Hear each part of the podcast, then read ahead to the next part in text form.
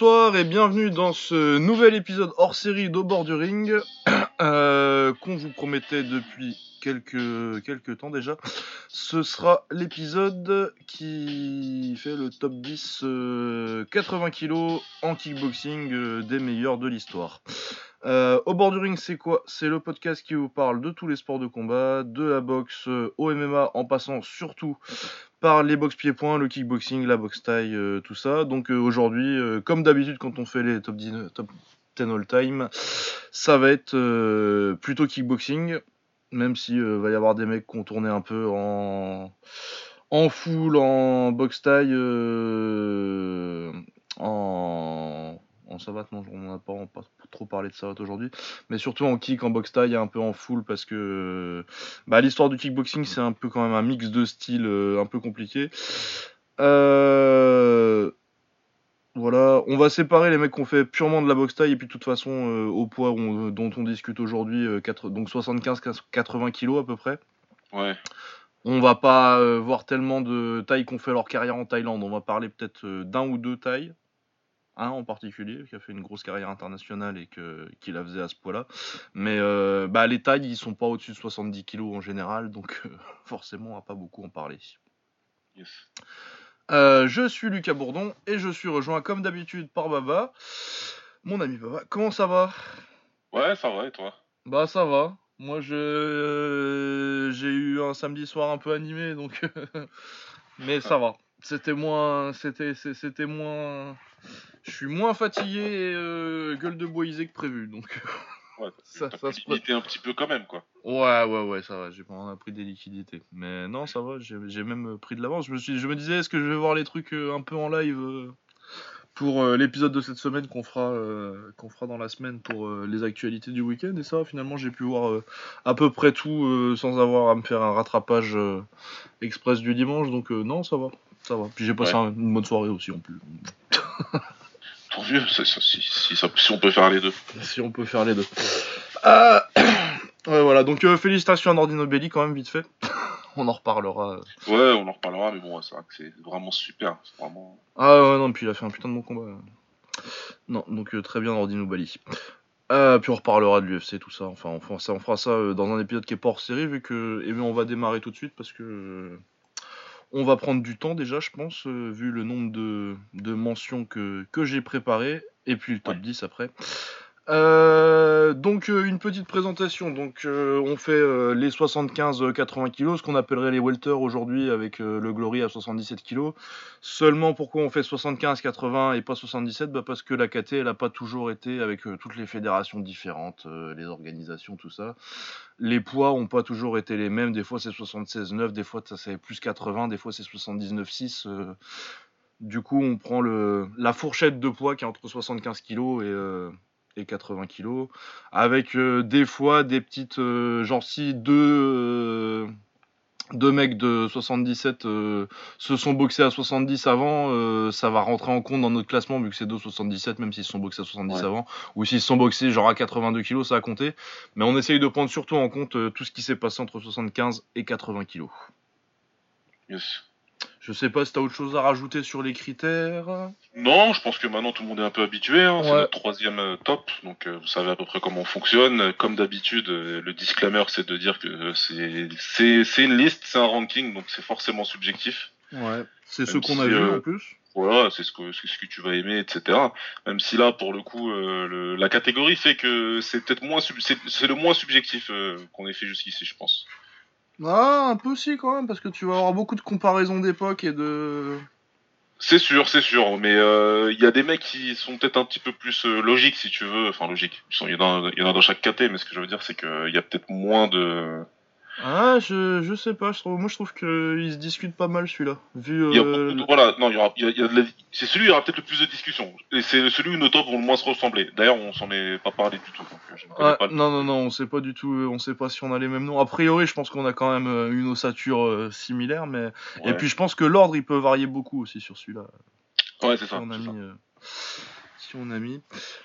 ouais, du coup, c'est une KT assez intéressante parce que contrairement où ouais, les lourds, je trouve que c'était quand même assez euh, assez clair. Tu savais que les trois premiers ce serait ceux-là et puis euh, t'avais quand même deux mecs qui dominaient largement le classement sur, sur le, les 70 kilos.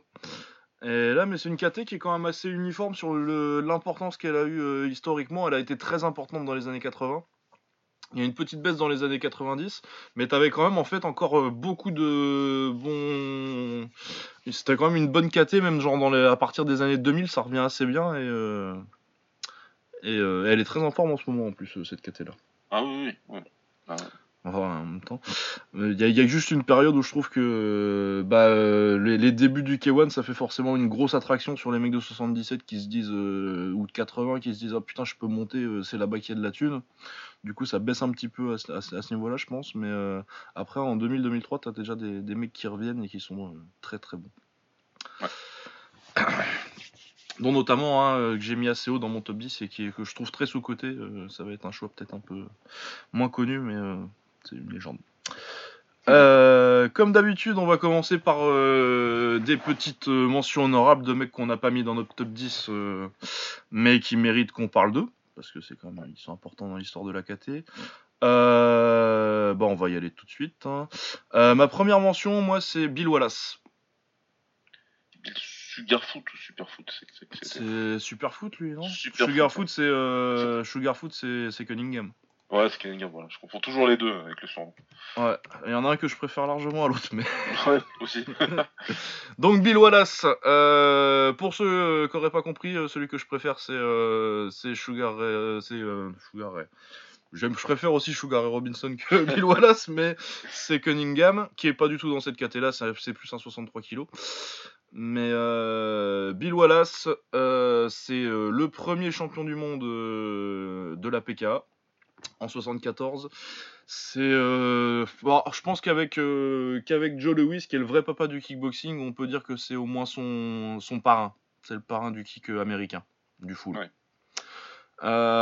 pourquoi je dis que je préfère Cunningham? Parce que j'aime pas du tout le style de de Bill Wallace, mais il a été invaincu, 23 victoires, aucune défaite, 12 victoires par KO, donc de 74 à 80. C'est un pionnier, hein, euh, c'est euh, une des premières légendes du kick américain. Après, le style, j'aime pas beaucoup, j'aime pas du tout. Il avait pas de jambe arrière parce qu'il avait une blessure euh, au genou de, qui datait de quand il faisait du judo.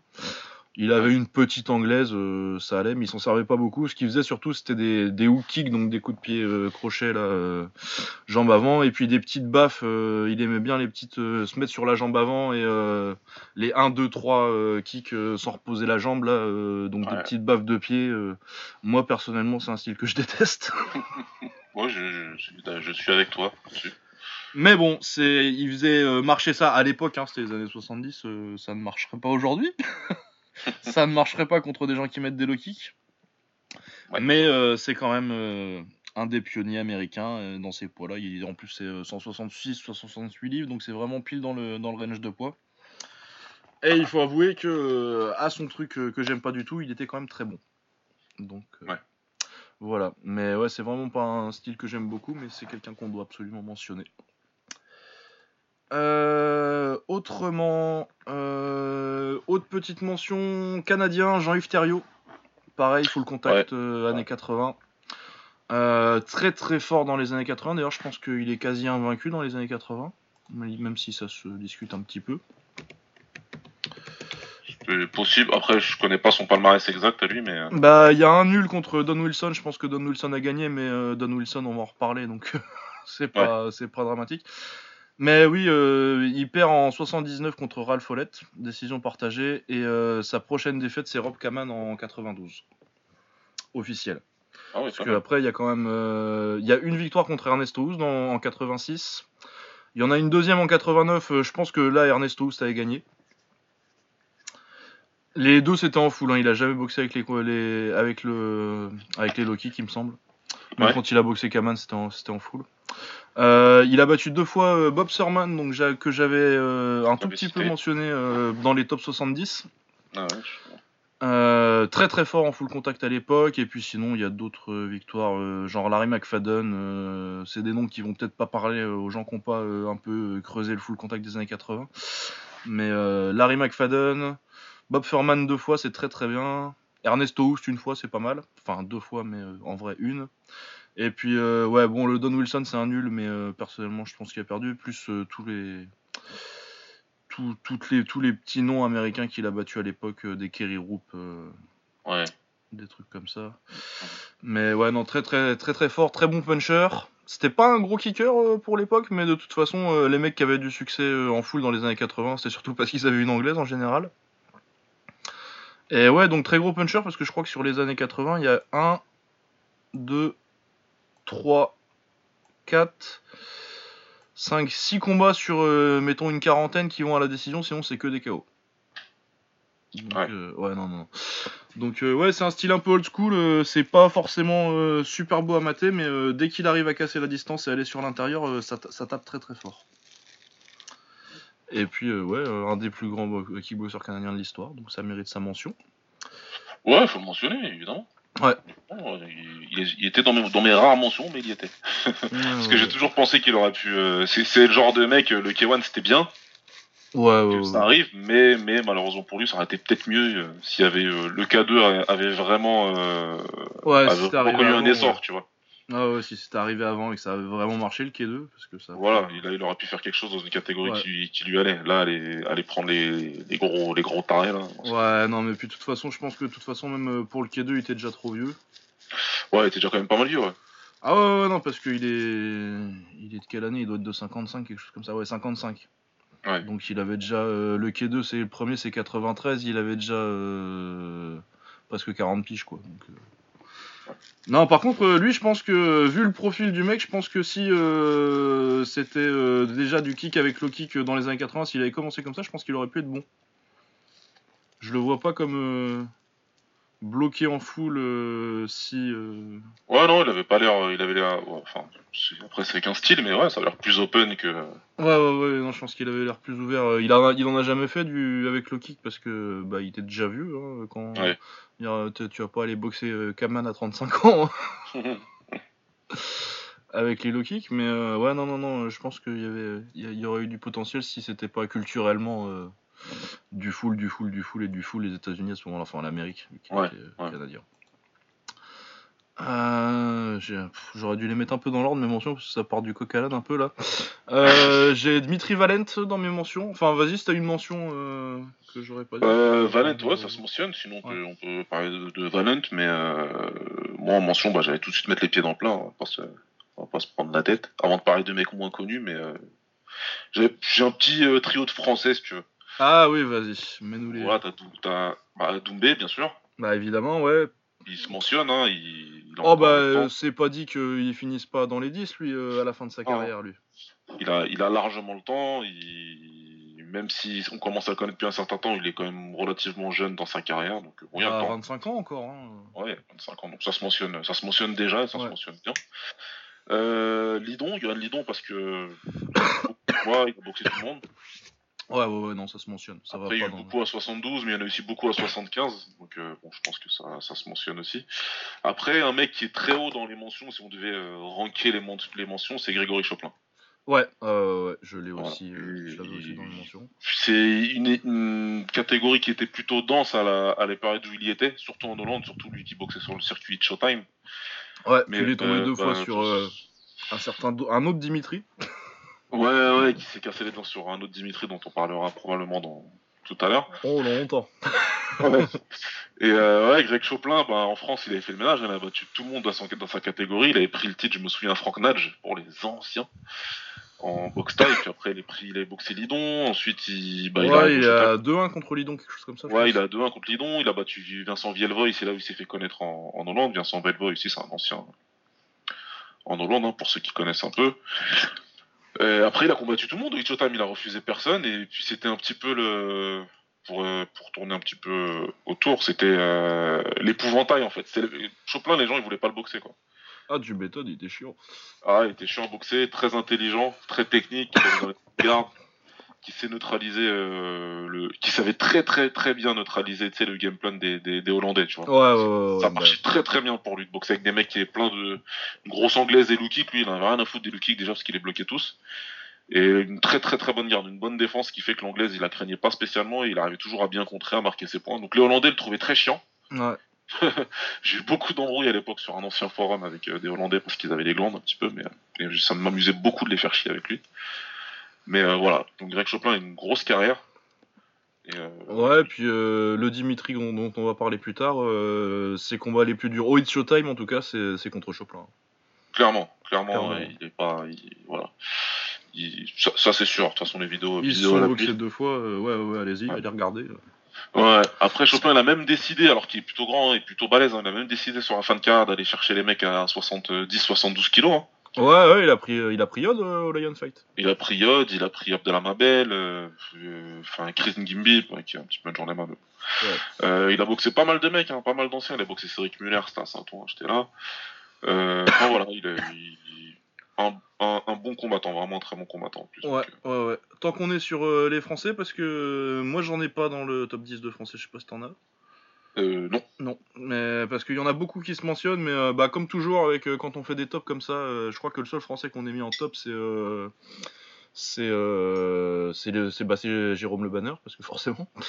Mais on en a beaucoup mentionné parce que bah, le truc, c'est qu'en France, on fait pas vraiment du kick pur, quoi. On a beaucoup de, de boxeurs taille. du coup, c'est un ah peu compliqué de. Qui ont eu des très bons résultats en kick, mais pas assez de kick pour vraiment craquer le top 10, quoi. Mais euh, j'en ai quand même d'autres des Français. Euh, alors j'ai Karim Gadji, qui se mentionne quand même, hein, parce qu'il a été euh, au niveau contender pendant assez longtemps. Et puis un des patrons en France. Lui aussi, ça doit être 2-1 contre Lidon, il me semble. Gadji, ouais, ça doit être trois fois qu'ils sont combattus. Ouais, trois fois, hein, je pense que c'est pareil, 2-1 quoi. 2-1 pour, pour Gadji. ouais, donc Karim Gadji, et puis en plus, un style un peu différent, vu qu'il venait du, il venait du full et du karaté contact, lui. Du karaté, contact, du, karaté contact, ouais. ah ouais, moi je l'avais découvert quand il faisait du karaté contact, euh, les highlights de Gadget Boy. Euh, c'était, oh, c'était, c'était il y a longtemps. Ouais, je pas du tout, étant donné que je suivais pas du tout, mais la première fois que j'ai découvert, c'était en live en plus. C'était, j'étais au final des championnats de France et j'ai découvert contre Bakar et Tunkar. Et là, j'ai dit putain, qu'est-ce que, c'est qui, c'est qui lui? Bah, vraiment, vraiment très fort. T'avais pas, t'étais pas prévu pour le boxer toi, à un moment, toi? Tu m'avais pas dit Karim Gadji Ouais. Non, c'est un autre Karim. Ah, c'est un autre Karim, oui, c'est un autre Karim, oui.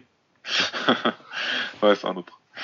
Mais euh, Gadji, ouais, euh, il, euh, il était, il était avec Bakary Tunkara, il a fait la finale contre lui.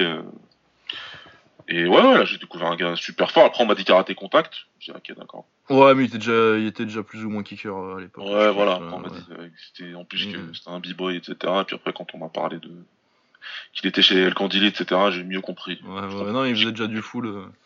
En full, c'était contre Sébastien Paz qu'il avait, avait, boxé trois fois. Ouais, Sébastien Paz, j'aimais bien d'ailleurs en full. Euh, voilà, et j'avais un autre français, où est-ce que je l'ai mis? Stéphane Nikema. Ouais. ouais. Beaucoup de box taille, mais euh, bon, j'ai essayé de le compter en international parce qu'il a quand même boxé. Il a boxé Perry Oubeda. Euh, il a boxé euh, deux fois, dont on reparlera plus tard. Oui. Et puis, euh, ouais, très grand, très chiant, avec des, grands, des bons genoux. Donc, euh, ouais, non, très, très, très. Un des meilleurs qu'on ait eu en taille. Il aurait dû être champion euh, du Lumpini d'ailleurs. Il aurait dû être champion du Lumpini la même soirée que Mourad C'est l'histoire un peu oubliée des deux d'ailleurs. Ouais. Mais il, s'est fait bien, bien, bien voler, ouais. Et Sari aurait pris le même vol de toute façon, hein, si jamais il n'avait pas mis KO. Mais... Ouais. ouais Il s'est bien fait voler, ouais, Nikema. Ouais, il avait battu Aurélien Duhart aussi. S'il se mentionne peut-être éventuellement, je trouve un peu plus en 86, mais. Ouais, il était un petit peu plus, un petit peu plus lourd quand même, ouais. Ouais, ouais, ouais non, mais. Ça, S'il descendait quand il fallait. Ouais. Euh, je crois que ça, fait, ça nous fait le tour sur les Français. Oh, ouais, ouais. Après, il y en a un que je mentionne parce que j'aime beaucoup sa boxe, c'est Jonathan Camara. Ah oui, mais je connais moi.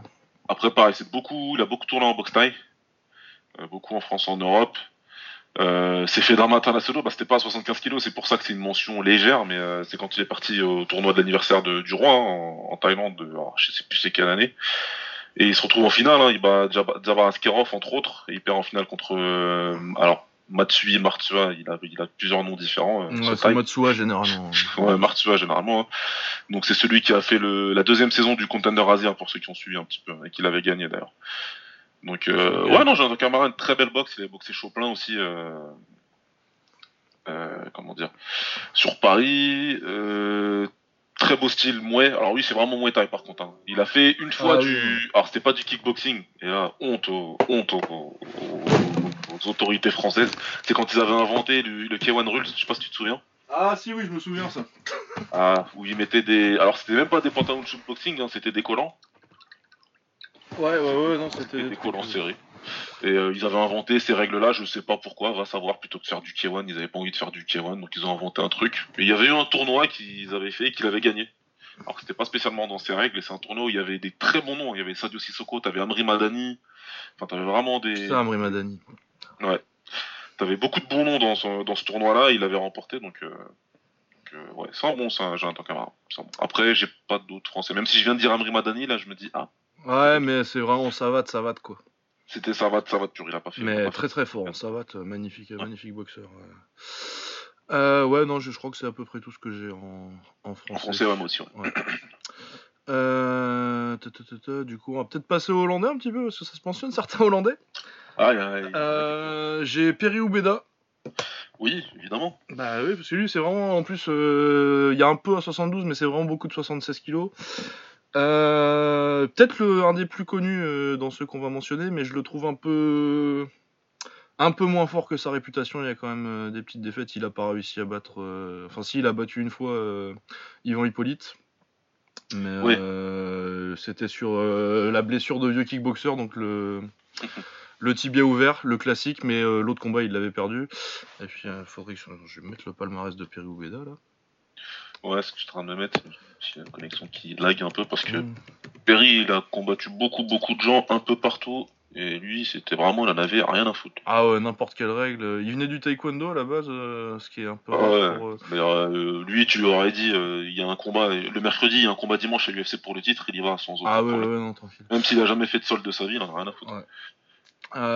il a mis KO Ashwin Balrak qui est aussi une mention. On reparler un petit peu. Énorme KO en plus, le KO sur Balrak, il est, il est sale. Hein. Ouais, bah de toute façon, lui, quand il stoppait les mecs, c'était, c'était toujours sale. Hein. Ah ouais, ouais, non, c'était euh, sale. Hein. Un des plus gros beatdowns que j'ai, que, qui me reste en mémoire, c'est, quand il a battu Nikema, quoi. Ah ouais, contre Nikema, c'était sale. Franchement, euh, c'était sale.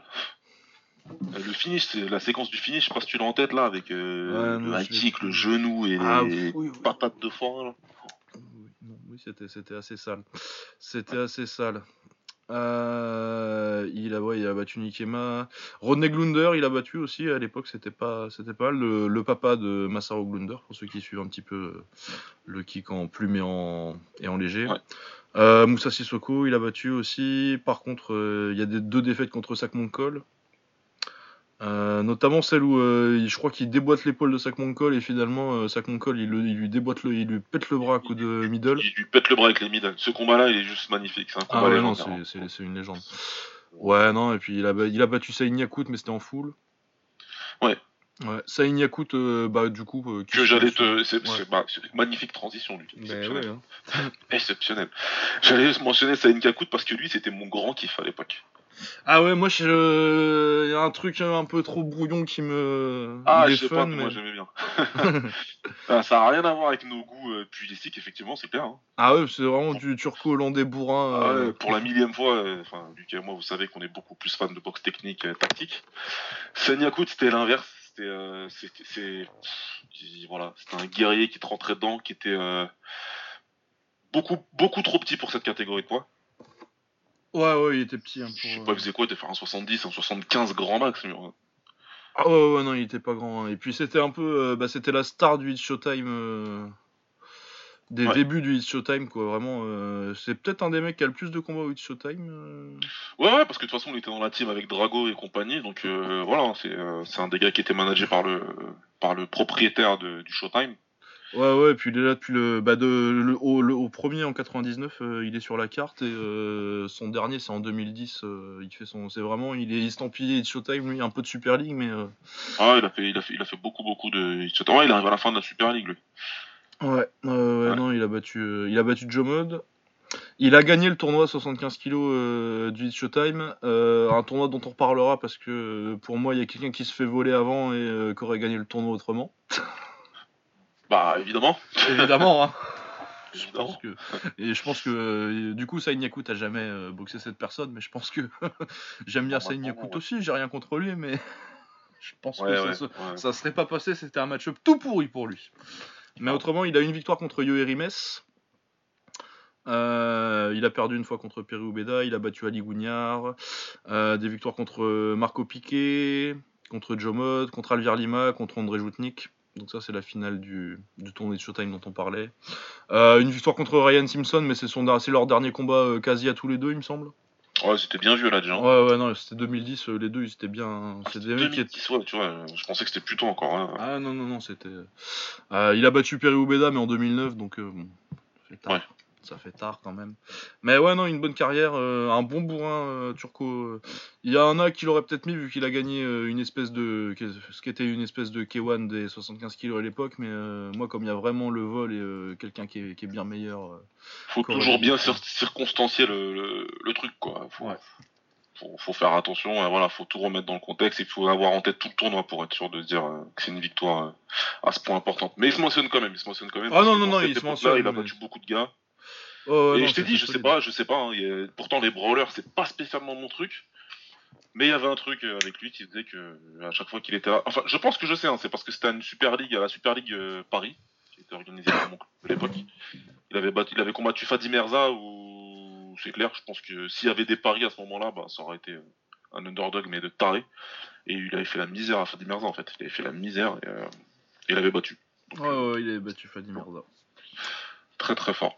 Euh, dans les mentions, non, je vais le garder pour un peu. Il y en a un dont j'ai parlé, mais je vais le garder pour un peu plus tard. Euh, bah, je vais reprendre dans l'ordre un petit peu. Euh, Vladimir Moravcic, ça se mentionne parce que c'est le meilleur de son pays et c'est quand même un mec qui est resté solide sur une bonne dizaine d'années. Ouais, il a battu pas mal de. Ouais, ouais, non, il a battu Lidon et puis il est encore solide aujourd'hui. Il vient de perdre contre Lidon leur rematch là, mais c'est pareil, il perd aujourd'hui, euh, je sais pas, bon, ils ont dû avoir le même âge à peu près les deux. Ouais, ouais, enfin il a 37 quand même, il est un petit peu plus vieux que. Mais il a battu Tongshai cette année, par exemple. Euh, bon, Tongshai est cramé, chez cramé, mais il a battu Mal Simpson, il a battu Raphaël Lodra, il a battu Yon Lidon euh, deux fois déjà avant, il s'est pareil de 1 contre Lidon. Ouais. Esenkulov, qui est pas très connu, mais qui a gagné la Tatnef Cup au début de la Tatnef Cup. D'accord. Et qui était très fort. Il a battu Murtel, Grenart. Ouais. Il a battu Armen Petrosian, ça, ça devait pas être, euh, ça devait être plus du 72, mais, mais non, ouais, solide. Euh, Murtel, pareil, ça se mentionne? Oui, Murtel, ça se mentionne, ça, bon. Ça se mentionne, mais ça se, ça se met ça pas se mentionne en bas. Ça se mentionne en bas ça, ah ouais, ouais, non, bah, pas assez pas assez constant, quoi. Ah, zéro consistance dans ce qu'il fait. Ouais. Mais bon, quand t'as fait chier, euh, c'est surtout là parce qu'il a fait trois, c'était, il a fait chier Nicky Holsken pendant très très longtemps. Et Nicky Holsken est très chanceux de s'en être sorti avec 3-0 contre, contre, contre Murtel. Ouais, ouais il a un bon. Euh, ça, ça, ça, va bien pour lui, quoi. ouais, non, non, non, ouais. Il a battu. Bah, et puis il a battu Karim Gadji et Congolo. Bon, à chaque fois, c'était euh, avec des. Il avait des demi. C'était en finale de tournoi où il avait des demi beaucoup plus faciles, mais bon, il les a battus quand même. Il, a, battu Harout. Euh, Harout Grigorian. Harout Grigorian qui se mentionne aussi, forcément, vu qu'il est champion actuellement, euh, mais c'est pas encore assez pour, pour craquer le top 10. Ouais. Euh, Yvan Hippolyte, euh, dont j'ai parlé un petit peu, euh, je le mentionne juste parce que je l'ai déjà mis 6. Pour moi, c'est plus un 70 kg qu'un 75, mais il y a quand même des bons résultats contre Simpson, contre, contre Perubeda. Et puis, il a gagné le, le 4-3, lui. Donc, à 75 kg. Ouais, il a gagné, lui. Avec, victoire là pour lui. Une finale contre Taïaikin. Taïe ah, qui, se, qui se mentionne, il se, mentionne. Malheureusement, ah, je l'ai bah, pas mis dans les 10. On, en a parlé aussi en, lourd et on avait fait un petit aparté justement pour dire que c'est un, un bonhomme. Ah, mais c'est une carrière incroyable, Taïekin. Et ouais, un combattant, un, superbe combattant. Un superbe combattant, Taïekin, vraiment. Euh, techniquement euh, au top, même, même pareil, petit, euh, petite taille, même, même pour les 80 kilos, c'était déjà pas super grand, mais en plus. Ah, mec, il est parti en lourd. il a fait des très belles choses. Mais euh, je comptais, enfin, c'est des mecs que j'ai posés sur une petite liste et je compte faire, faire de temps en temps des petites vidéos euh, comme celle que j'ai mis sur Twitter euh, de Danny Bill contre mon col parce que je regardais que j'arrêtais pas de faire des O et des A et donc je voulais. Ah ouais, non, non, non, très beau, très technique à la karaté, au style Kyokushin, Seido Kaikan à l'ancienne quand il y a encore des mecs bien techniques là-bas. Ouais. son deuxième combat en kick, il prend Shankpua qui perd, il fait un bon combat. Euh, il le rebat en 94 euh, pour la revanche. Il va en finale du, 3 du, Grand Prix K3 euh, qui est free. contre Ivan Hippolyte, il bat Gurkan Oskan qui est pas mal aussi, et Orlando Viet. Ouais. Euh, Orlando Vies, qu'il a battu trois fois, c'est un peu son, son, petit rival. Il a battu Azem Maksoutage aussi. Donc de 93 à 98, c'est un des meilleurs en 70-80 kg, 75-80 kg, alors que ça devrait être un 70 en vrai, soyons honnêtes. ensuite, il repart, il prend Stan Longinidis en 2000, donc il monte en lourd. Après, on le voit plus trop pendant 6 ans. Il part en MMA. Son premier combat, il prend Akiyama. Il perd, bon, logique, il a jamais fait de grappling. mais après, il prend Tokimitsu Ishizawa, il met un KO euh, par kick, c'est pas mal. Mais après, il bat Kiyoshi Tamura, qui est quand même euh, une belle référence du MMA japonais, de la Rings euh, et tout de l'époque. Ça, c'était une grosse victoire. Bon, les deux étaient vieux, mais ils étaient à peu près aussi vieux. Il a battu Minowa aussi en MMA. le gars, il a 7 combats en MMA. Et dans les quatre, dans les 5 premiers, il a battu Minowa et Tamura, alors que le gars, il a aucune expérience de grappling. Et qu'il a 35 piges, euh, incroyable. Et après, il revient encore en poids lourd et euh, Okewan, il bat Sentorio, Yusuke Fujimoto. C'est pas des gros noms, mais euh, pour un mec de 70 kilos euh, qui fait de genre à 37 ans 1, 2, 3, 4, 5, 6, 7, 8, 9. 9 victoires pour une défaite en lourd. La seule, la seule défaite, c'est par décision contre Singh Jedip qui lui prend 30 cm et 40 kg. C'est... non, c'est un truc incroyable quoi. Un, seul KO dans sa carrière, c'est genre son troisième combat contre, contre Paul Briggs. Non, c'est. C'est une carrière assez incroyable, Taïekin. je, je, suis déçu de pas, pas, pas avoir réussi à le mettre dans les 10 d'ailleurs. Ouais, ouais, ouais, mais. Euh, bah, pas assez long, pas assez de noms sur le palmarès, je trouve. Voilà, ça, ça, il y a trop de mecs qui ont de victoires sur de trop bons noms et qui se sont battus euh, chacun. Euh, voilà. Mais après, si tu, encore une fois, hein, c'est parce qu'il y a, il y a il y a une petite volonté d'objectivité parce que sinon bah, ouais, Henri et puis là on top il plaira à personne ouais c'est clair euh, ouais et puis quand Ernesto Houst et Peter Hers dit que t'es le meilleur combattant à être sorti d'Asie en kick ouais Très important ça. Ça j'avais vu ça et ça m'avait euh, et ça m'avait ça fait kiffer parce mm. que parce que je, le, combattant je le kiffe quoi donc. Euh, ah ouais, dis, ouais, t'es pas tout seul. Euh, haute mention du cœur, Ashwin Balrak. Ah. Ah, Ashwin Balrak. Ashwin Balrak, bah, c'est un personnage de film de toute façon. Ashwin Balrak, il était avocat à temps plein. Ouais. Euh, dealer de coke à temps partiel. Ou à temps presque plein, ça va dépendre de. Ouais, ouais, ouais. Il hein, mais... mais... à temps partiel et dans son temps, dans pour son temps libre, son hobby c'était d'être kickboxer de niveau international. Voilà. Pendant que toi tu fais 2-3 entraînements, lui, moi, je... Pendant... quand j'ai du temps, je fais un combat. Ouais. Par contre, à chaque fois que je fais un combat, ben, je prends une des grosses têtes euh, qu'il y a euh, actuellement dans le coin. Ouais, ouais, il avait battu, euh, il avait perdu contre Peru Beda assez tôt dans la carrière, il s'était vengé. Il a battu Chang Puek, donc Chang c'était en 2001, ça commençait déjà. Ouais. Ça, ça, finissait déjà d'être, fini. Mais euh, donc un des meilleurs en 70 kg, il a battu Ryan Simpson. Il a battu Ryan Simpson? Ah non, il y a un autre donc on teste, il y a une décision pas partagée. Mais il a battu Magomed Magomedov à 83 kg, mais bon, ça compte. Euh, et après, quand il en a eu marre d'être euh, à 77 kilos, il trouvait que le régime ça devenait chiant. Il s'est dit, bah, nique sa mère, 84 kilos, moi je m'en bats les couilles. Moi je suis un poids lourd maintenant. Il est monté en poids lourd, il a pris des. Oustinov. Il, a pris, il a pris Oustinov. Ça, ça, il, m'avait choqué ce combat-là. Oustinov, il a battu Ricard Nockstrand, Thomas Rod, et puis surtout en poids lourd, il a, pris, il a battu Vladimir Miniev à la Tatneft. Bon, il était jeune, euh, mais lui était déjà vieux, donc euh, ça, part ça s'équilibre. Et surtout, euh, With Showtime en 2010, quand Daniel Guita était un des top 3 poids lourds de, de un, bah, des top 3 en lourd, il lui a mis une leçon de kick. Tableau, noir, tableau noir créé, leçon. Leçon, magnifique. Alors là.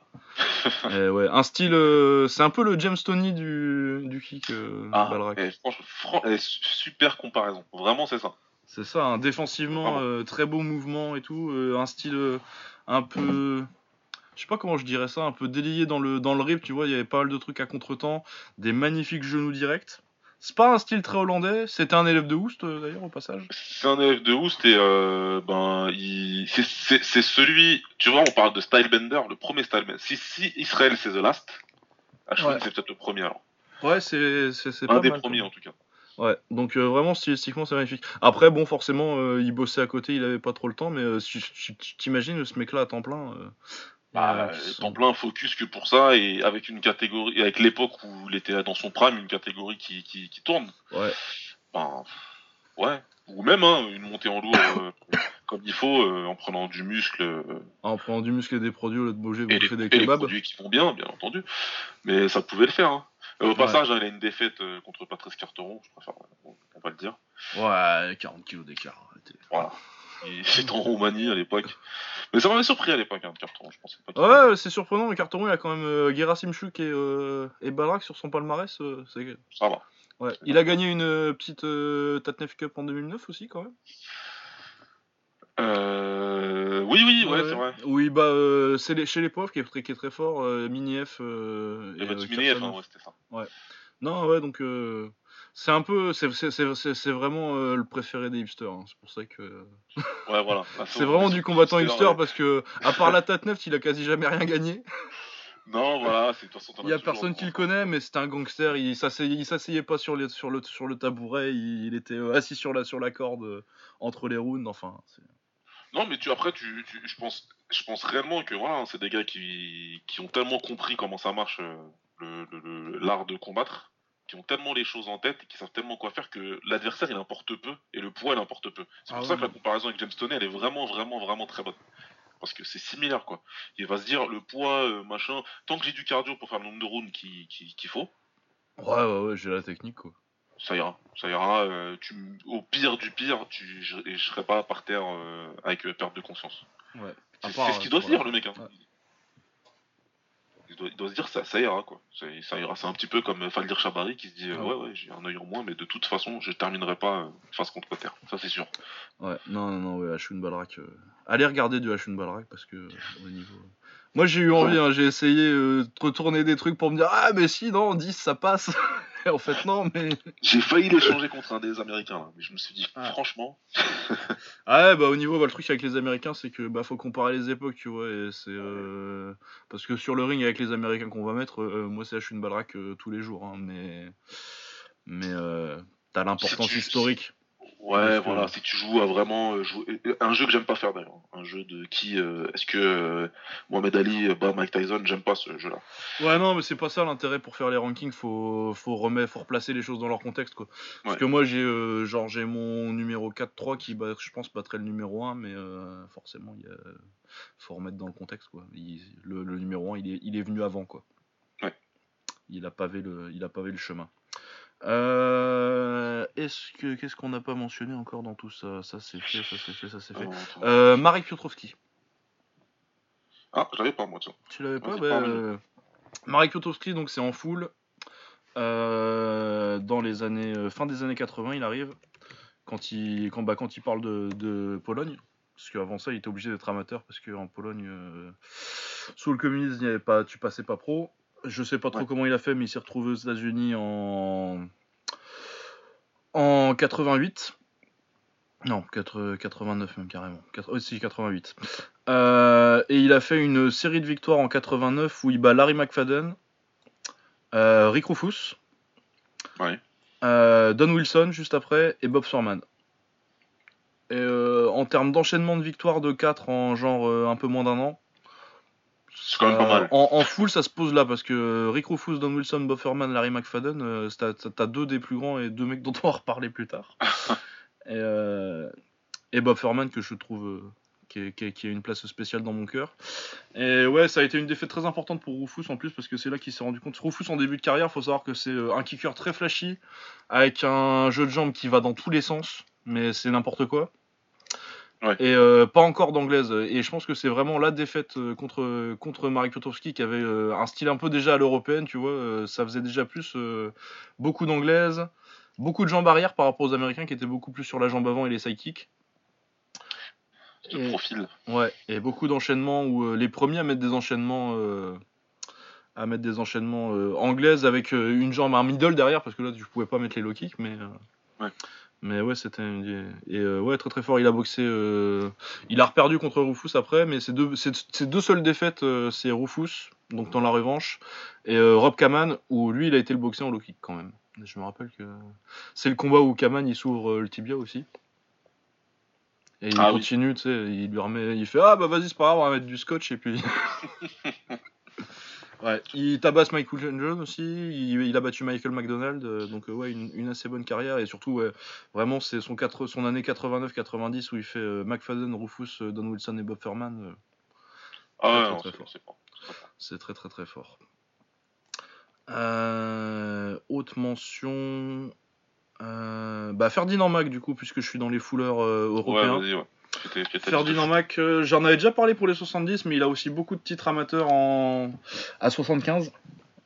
Euh, et il a son... son gros combat en pro qui est contre Don Wilson. Euh, c'est en pro, mais il y a des casses parce que bon, c'est des organisations un peu bizarres. Mais sinon, c'est un 10 ou 12 rounds. À part les casques, c'est vraiment des règles pro. Euh, et il, il se fait mettre KO au dixième par euh, Don Wilson, mais euh, techniquement, je crois que c'est un des plus beaux full combats en full contact que j'ai jamais vu. Donc, euh, ouais, non, très très beau boxeur, une très belle anglaise, et puis pareil, le style un peu à l'européenne, moins de profil que les américains, et à faire des enchaînements points et pieds en même temps, quoi. Ouais, que les Américains faisaient pas beaucoup. Ouais. Euh, bon, euh, ensuite j'ai des Russes, Magomed Magomedov. euh, c'est un peu plus. Il a fait un petit, un petit passage en 76, mais euh, 76, C'était très 77, court. Mais c'était assez court. Mais J'ai pensé aussi, mais c'était vraiment trop court pour pouvoir vraiment. ouais, pour voir vraiment y être. Mais il y a quand même une victoire contre Shakuta et contre et contre Zabit Magomed, Zabit, pas Magomedov, Zabit. Putain, ton pote là. Euh, Samedov. Samedov.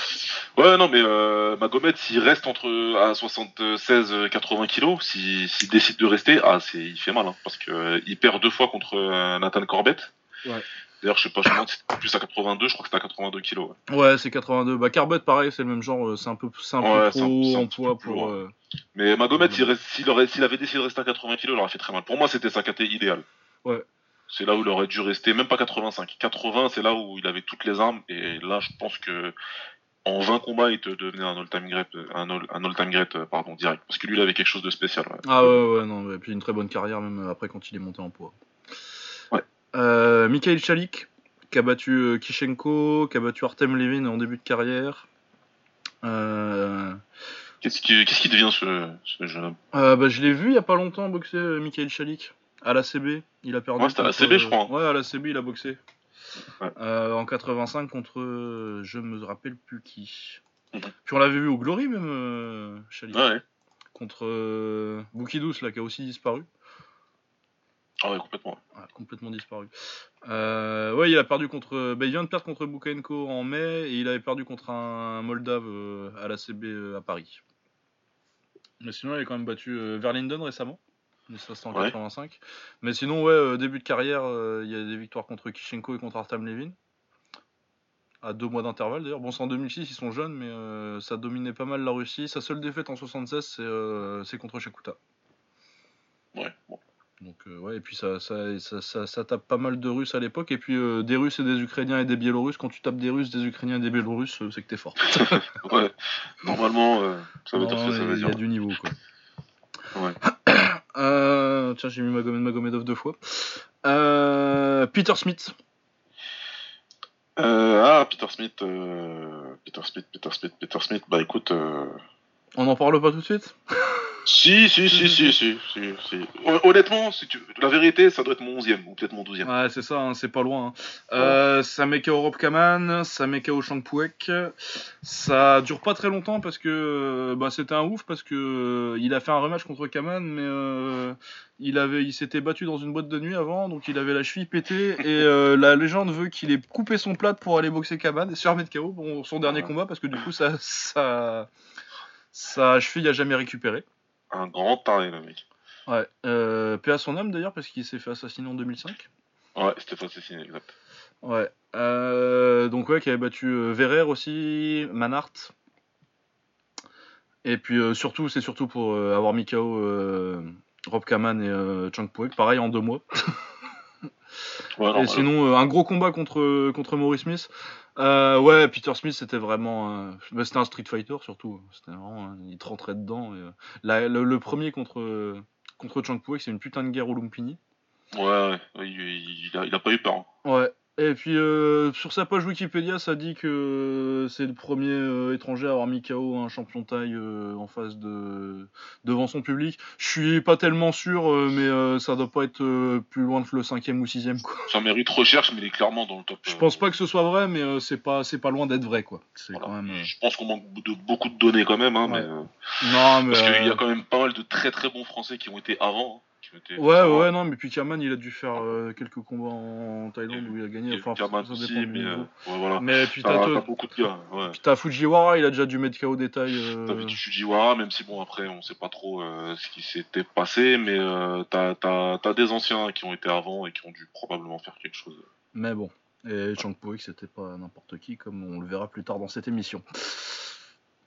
Euh, ah bon, on va pas tarder à, avoir fini les mentions. Euh, j'ai une mention mystère. Wade ah. Woodbury. Ouais, depuis tard, j'attends que tu le mentionnes. Bah, je vais garder pour la dans son top 10 ou quoi Non, quand même pas, parce que j'ai pas, j'ai pas réussi. J'avais réussi à le contacter et à voir un peu ses combats, euh, mais il m'a pas répondu. Toujours pas, je, sais même pas si c'est lui en fait, hein, mais parce que Wade Woodbury, c'est mon plus grand mystère du kickboxing en ce moment. alors Wade Woodbury, son palmarès, j'ai pas j'ai pas une page avec le palmarès de Wade Woodbury, c'est euh, vraiment euh, qu'on a mis euh, en regardant les palmarès d'autres personnes. Wade Woodbury, il a battu donc Peter Smith par KO. Il a battu Chang Puek par KO. Il a battu Rob Kaman en début de carrière. il a perdu contre Maurice Smith par décision partagée, contre Jean-Yves Thériault par décision partagée, contre Don Wilson par décision partagée, contre Rick Rufus par décision partagée. Euh, et je crois que c'est tout au niveau des victoires et des défaites. Euh, je sais pas si j'oublie euh, des noms. Mais bon, c'est des noms dont on a parlé. Tous par décision partagée, plus des victoires par KO contre Chang Puek, Peter Smith, et avoir battu Rob Kahan, même un peu jeune. Non, voilà. Et j'ai jamais vu ce gars boxer. Je sais pas. Je, suis à peine sûr qu'il existe. on trouve pas, mais c'est simple. On veut, Déjà, on en avait déjà parlé un petit peu Lucas et moi, et je crois qu'on en a parlé un petit peu aussi, on a dû le mentionner peut-être dans une ancienne émission, c'est possible. Ouais, c'est possible qu'on en ait parlé. Euh, moi, c'est simple, en faisant mon top là, en, en faisant mes recherches, parce qu'on a commencé un petit peu longtemps quand même, enfin, on a lancé les recherches un petit peu longtemps. Bah, juste après le 70 kg.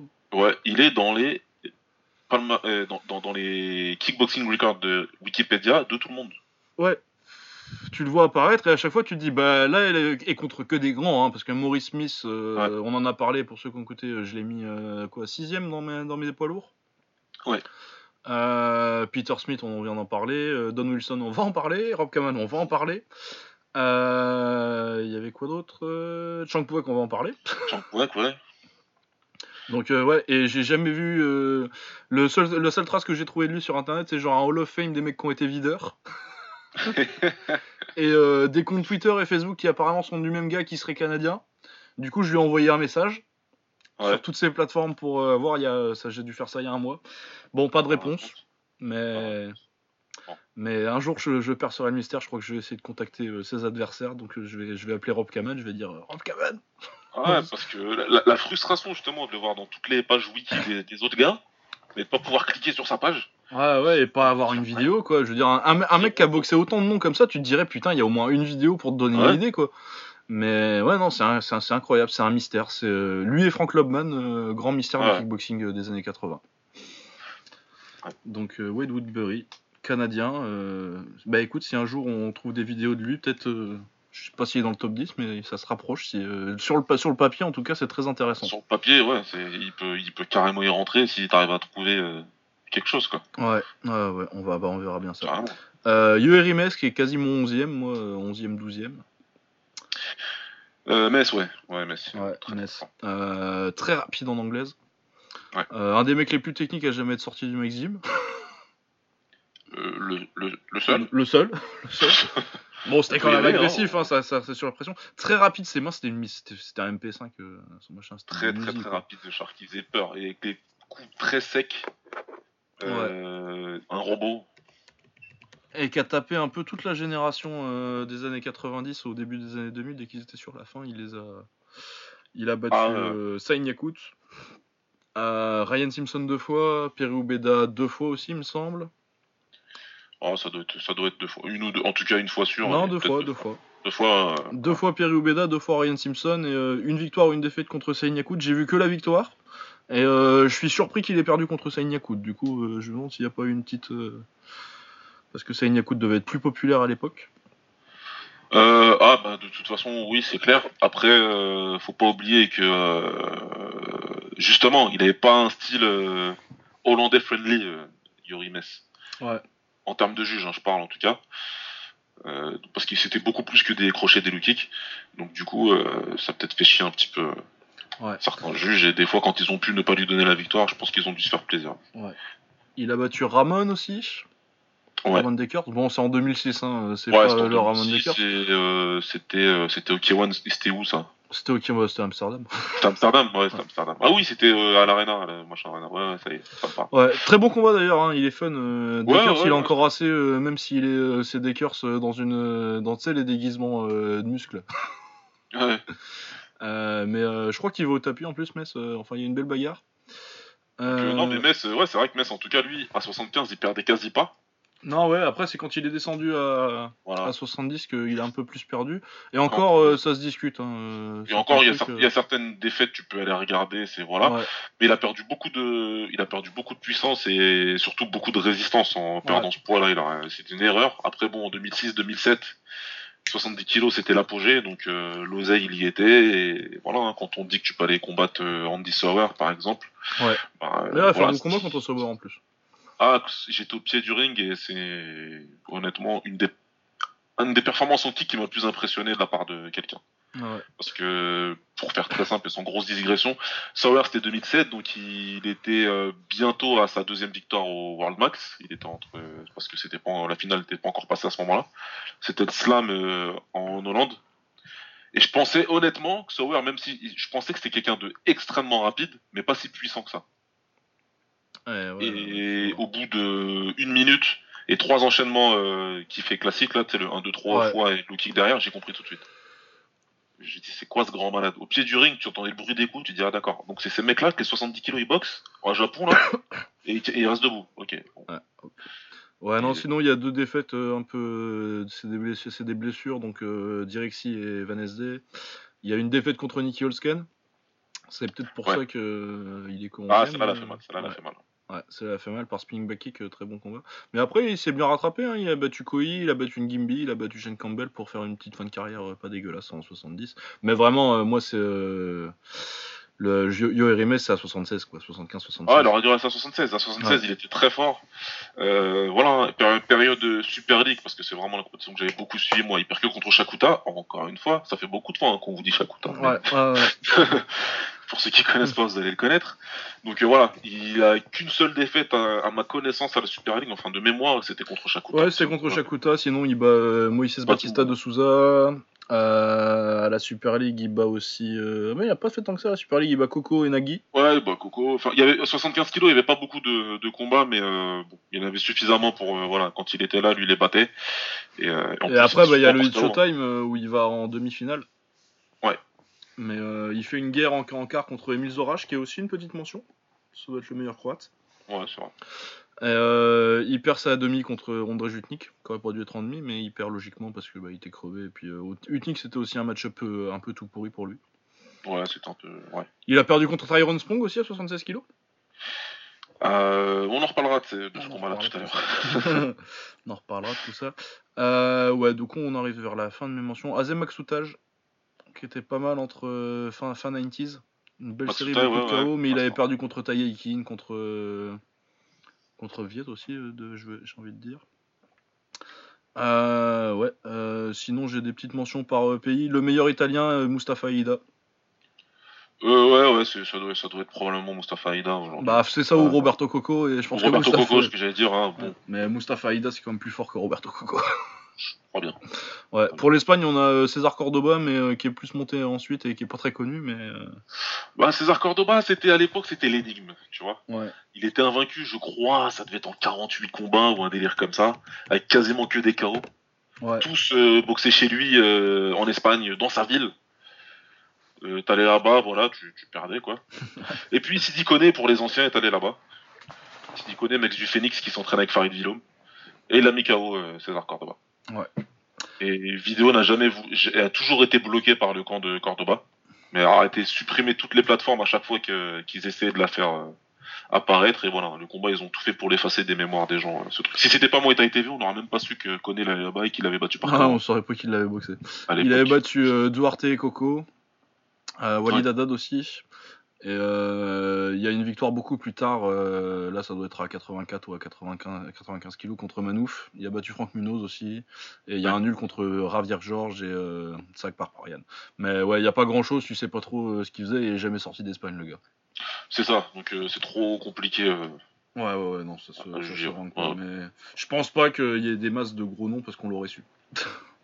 Non, non, parce que à l'époque euh, du, légendaire euh, forum de Kawan Fans, qui était tenu euh, par un espagnol, bah, c'était lui hein, qui, en parlait un petit peu à chaque fois, mais on, le taillait tout le temps parce qu'il mm. nous parlait de Casper pour nous. Bah, c'est ça. bah, non, de toute façon, Cordoba, je l'ai vu boxer que contre Manouf, je crois. Ouais, moi aussi. Après, je crois que j'ai dû le voir en anglaise. ouais, ouais, c'est vrai qu'il est pas, est passé en anglaise, il a 11 victoires de défaite. Euh, meilleur du Brésil, euh, j'ai Cosmo Alexandre et euh, Moïse Gibi. Moïse Gibi, c'est surtout parce qu'il a mis KO Dimitri Chakuta. Il a mis KO Chakuta et il a battu Danny Bill. Ça fait pas mal sur le CV. Il a battu Danny Bill? Non, il a, gagné Bill. Batista de Souza à la Super League. Tu, me diras, tu sais, mais. ouais, ouais, j'étais là. il a battu Danny. C'était le premier combat, c'était le retour de Danny. Alors, je veux pas dire de conneries, mais je crois que c'était son retour après Duarte. Ouais. Ah oui, donc. Premier après Duarte ça devait être 2-3 ans après. Hein. ouais, ouais, non, c'était Dany en fin de carrière de toute façon. Ouais, il avait battu au point euh, et c'était pas spécialement un vol. Bon, après, c'était pas Dany. Euh, bah, c'était Dany, ça doit être quasiment 2006, quelque chose comme ça. Voilà, il avait toujours un certain niveau, mais c'était pas. Ouais, c'est pas le Danny Bill, Danny Bill, c'est les années 90, quoi. Voilà, c'est ça. Euh, il, aura, il, a, il a comme ça sur son CV, quoi. Ouais. Euh, L'Angleterre, j'ai pas trop trouvé. euh, Il y a Paul Daly, mais ça va pas aller très haut en mention. Ah, Wakeling, mais j'ai. Si, en Angleterre, t'as Wakeling. Ouais, c'est ça, bah, c'était Wakeling, mais j'ai pas eu le temps de, me remettre assez dedans pour euh, être sûr, mais j'ai Wakeling euh, point d'interrogation. Alors, Wakeling, ouais, si moi je connais plutôt bien. Parce que il... parce que je sais bah je sais pas pourquoi en fait. si, je sais pas, quand, je suivais beaucoup beaucoup à l'époque le sport, ben il combattait plutôt pas mal. Ouais, pareil, c'était un petit peu un épouvantail à chaque fois que tu avais un bon gars qui, passait, il le battait.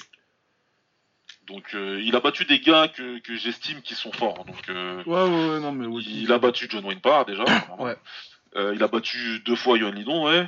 il avait, qu'est-ce qu'il avait fait d'autre contre Artem Levin Non, c'était un match nul.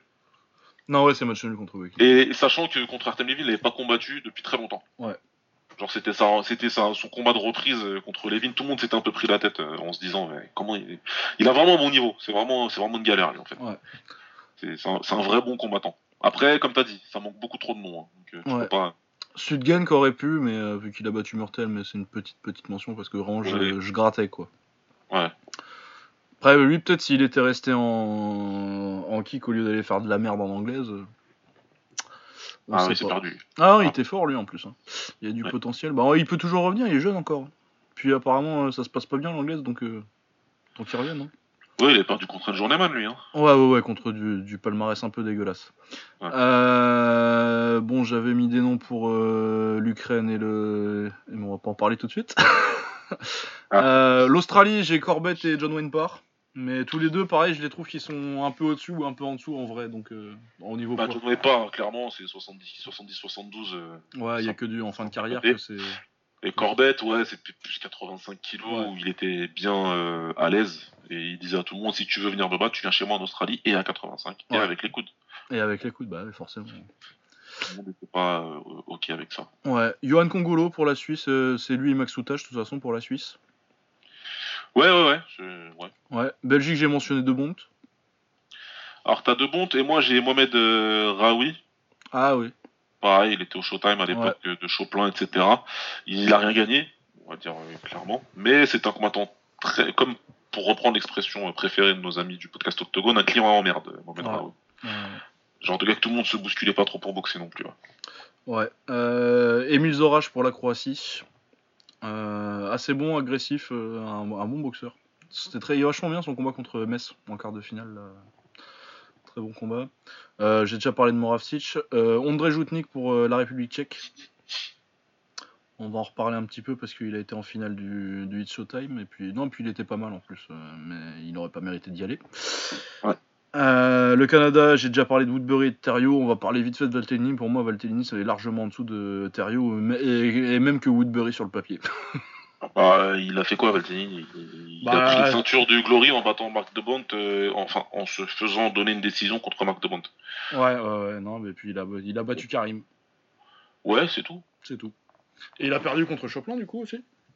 Il a perdu contre Choplin, euh, ouais, euh, en Muay Thai en plus, dans ah, son style de prédilection, chez lui, à New York, enfin, chez lui. C'était à New York. Donc, ouais, non, il je, respecte, mais sans plus. Hein. Il a gagné un titre, quoi. Ouais, pour beaucoup, beaucoup, beaucoup trop. Euh, mais c'est pas Jean-Yves Thériault qui a dominé toutes les années 80, quoi. Ah ouais, non, mais voilà, c'est pas. Même si c'est en full, enfin après ça se discute. Mais voilà. Euh, et ben on va finir par les mentions parce que mine de rien ça nous a pris une heure. Ouais, bon, on va pouvoir. On va, pouvoir, euh, aller avec les 10. Donc c'est moi qui commence vu que toi t'es pas encore. ouais, bah ça y est, entre temps, j'ai à peu près organisé, mais bon, euh, ça va c'est très interchangeable. Mais vas-y. Mais même moi, c'est interchangeable. J'ai changé le 7 et le 8, euh, genre hier. ouais, voilà, j'arrête pas, moi. Ouais, j'arrête pas. Euh, bah, mon dixième, on va aller droit à les plaies dans le poids. mon dixième, c'est Nicky Holtzken. 92 victoires, 14 défaites, 1 no contest, 56 KO. champion du Glory, ça doit être 3, 3 ou 4 défenses, quelque chose comme ça? Ouais, on a le même dixième, hein, je le dis tout de suite pour qu'on puisse enchaîner. Euh, ouais, voilà, donc euh, Nicky Holsken. Euh, une bonne carrière. Hein, si vous avez commencé à suivre le kick assez récemment, ça peut surprendre. Parce que il a quand même une très bonne réputation, Holsken, et c'était la star de, avec, avec Rico, c'était un peu la star hollandaise de ces dernières années. Mais il y a, bah déjà, il a perdu contre Kishenko. Je sais plus si c'était à 70 ou à 76, mais pour je pense pas que ça aurait fait une différence si c'était à 70 euh, ou à 76. Euh, je pense que ça se passe la même. Hein. Il se passera la même chose que, qui se reboxe même maintenant. Euh, donc il a battu Karapet Karapetian, bon boxeur. Il a battu Valtellini, il a battu Stetsurenko, il a battu deux fois Raymond Daniels. Bon, c'est ce que j'en pense. Il a battu trois fois Murtel Grenard, il a battu Johan Congolo. très agressif, un bon, un bon style à la hollandaise. Hein. De toute façon, c'est du crochet, c'est du crochet low kick. Hein. Euh, par contre, il a toujours eu des problèmes pour gérer euh, quelqu'un qui reste pas devant lui et qui veut pas aller à la bagarre. Euh, en 76, il a deux défaites contre Lucinuzny, qui est pas mauvais, mais qui est pas mauvais, qui est pas ultra fort non plus. Mais ouais, il a ces deux défaites là. Ouais, il a ces deux défaites. Il a une défaite contre il s'est fait mettre KO par Alvier Lima aussi. Ouais, sur un petit crochet court magnifique, je me rappelle. Ouais. Euh, bon, après, il y a des défaites euh, plus tôt dans la carrière, mais ça, on va pas en parler parce que c'est. On, considère surtout le prime. Il aurait dû perdre contre Faldir Chabari. Ah, bah oui, mais comme beaucoup, hein, de toute façon. Ça, c'est un vol. Hein. Mais euh, bon, sinon, donc, ouais, solide, mais il domine pas une, une ère super solide. Et je pense que mon 9 qui a été actif au même moment, je pense que sur les dernières années de règne de, de, de Holsken, euh, bah, le meilleur 77 du 77-80 du monde pour moi c'était Arthur Kishenko. Et c'est pour ça que Arthur Kishenko est 9ème. Arthur Kishenko est 9ème, intéressant, ok. ah ouais, non, mais je, comprends, il y a des. Euh, du coup, Arthur Kishenko est mon 9ème. Euh, je l'ai déjà mis assez haut d'ailleurs, je l'ai dû le mettre 7ème sur, sur, dans ces eaux-là, sur 70 Ouais, il était plutôt en 70, hein. je ne me rappelle plus exactement, mais il était haut. Ouais, il était un peu plus haut. Euh, ouais, j'aurais pu le mettre euh, un petit peu plus haut éventuellement, mais euh, Arthur Kishenko, ça reste pas très longtemps vraiment en 77-80. Il y a la petite défaite contre, contre Karapetian qui fait un petit peu tâche. Ça fait tâche, ça fait un peu tâche. ça fait un peu tâche, mais sinon, oui, c'est clair que son palmarès en 77, c'est. Donc on va le faire en descendant. Yuri Besmertny, bon, c'est pas ouf, mais c'est pas mal. mais Dimitri Valen deux fois. Alexandro Pereira à 80 kg, donc le champion du Glory 85. Euh, Murtel Grenart, vengeance de Eyevan Dannenberg, Hicham El Gawi, Cédric Touche. Il y a quand même du nom, mais euh, il est vraiment en 77 que de genre 2014 euh, à 2017 quoi. Ouais, c'est court, c'est assez court. C'est court. Après, il fait pendant qu'il est là, Pereira, Grenart, Valente deux fois, Cédric Touche et Hicham El Gaoui et Dannenberg, c'est un très beau palmarès quoi. Mais c'est un peu court pour, pour vraiment aller plus haut pour moi. Ouais, les deux problèmes, c'est que un, c'est court, et deux, c'était déjà une époque où euh, les meilleurs étaient un peu éparpillés. Donc c'était compliqué d'avoir les big wins qui te font que, qui, qui te rendent euh, indiscutable. Ouais, ouais, bah c'est ça, c'est ça, c'est le problème de Holken aussi, c'est que c'est un peu éparpillé. Et puis euh, je pense que aussi qu'il était moins bon que Kishenko, mais. Ah bah de toute façon dans leur combat il se fait clairement balader. Hein. Ah bah il se fait balader. dans tous les côtés, il a tout pris ce genre-là. Ouais. Oh ouais, non donc. Et eh ben qui est ton neuvième vu que apparemment c'est pas Arthur Kishenko mon neuvième, non, c'est pas Arthur Kishenko. Mon neuvième, c'est monsieur, et je, je sais pas si c'est monsieur Wilson.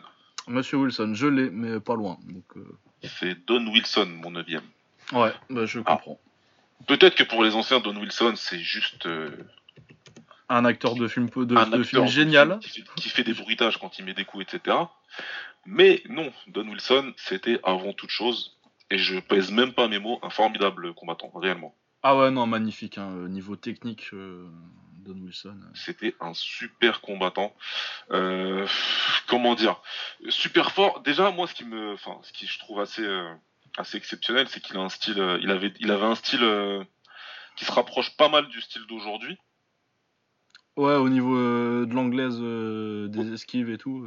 Voilà, au niveau des esquives, etc., et au niveau des liaisons, c'était plutôt, c'était plutôt c'était plutôt fort euh, et par rapport à l'époque parce que c'est un mec qui, euh, a combattu euh, tout début des années 80 ouais jusqu'en 90 et, même, enfin, même dans les années 70 hein, donc ouais il a commencé dans les années 70 mais sa période son prime c'est les années 80 c'est les années 80 et donc voilà tu te dis qu'à cette époque là et tu, tu, pourrais croire que le full c'est du folklore ah non, euh, à cette époque-là, c'est le style. Euh, la, thune, euh, la thune dans les années 80. faut savoir que dans les années 80, le kick hollandais, c'est pas du tout établi. Ça commence juste quoi, avec Kaman et Carbin. Il y a rien, il y a personne. Il y a personne. Hein, ce qui fait exploser le kick hollandais, c'est Kaman. Exactement. Et c'est à partir du début des années 80.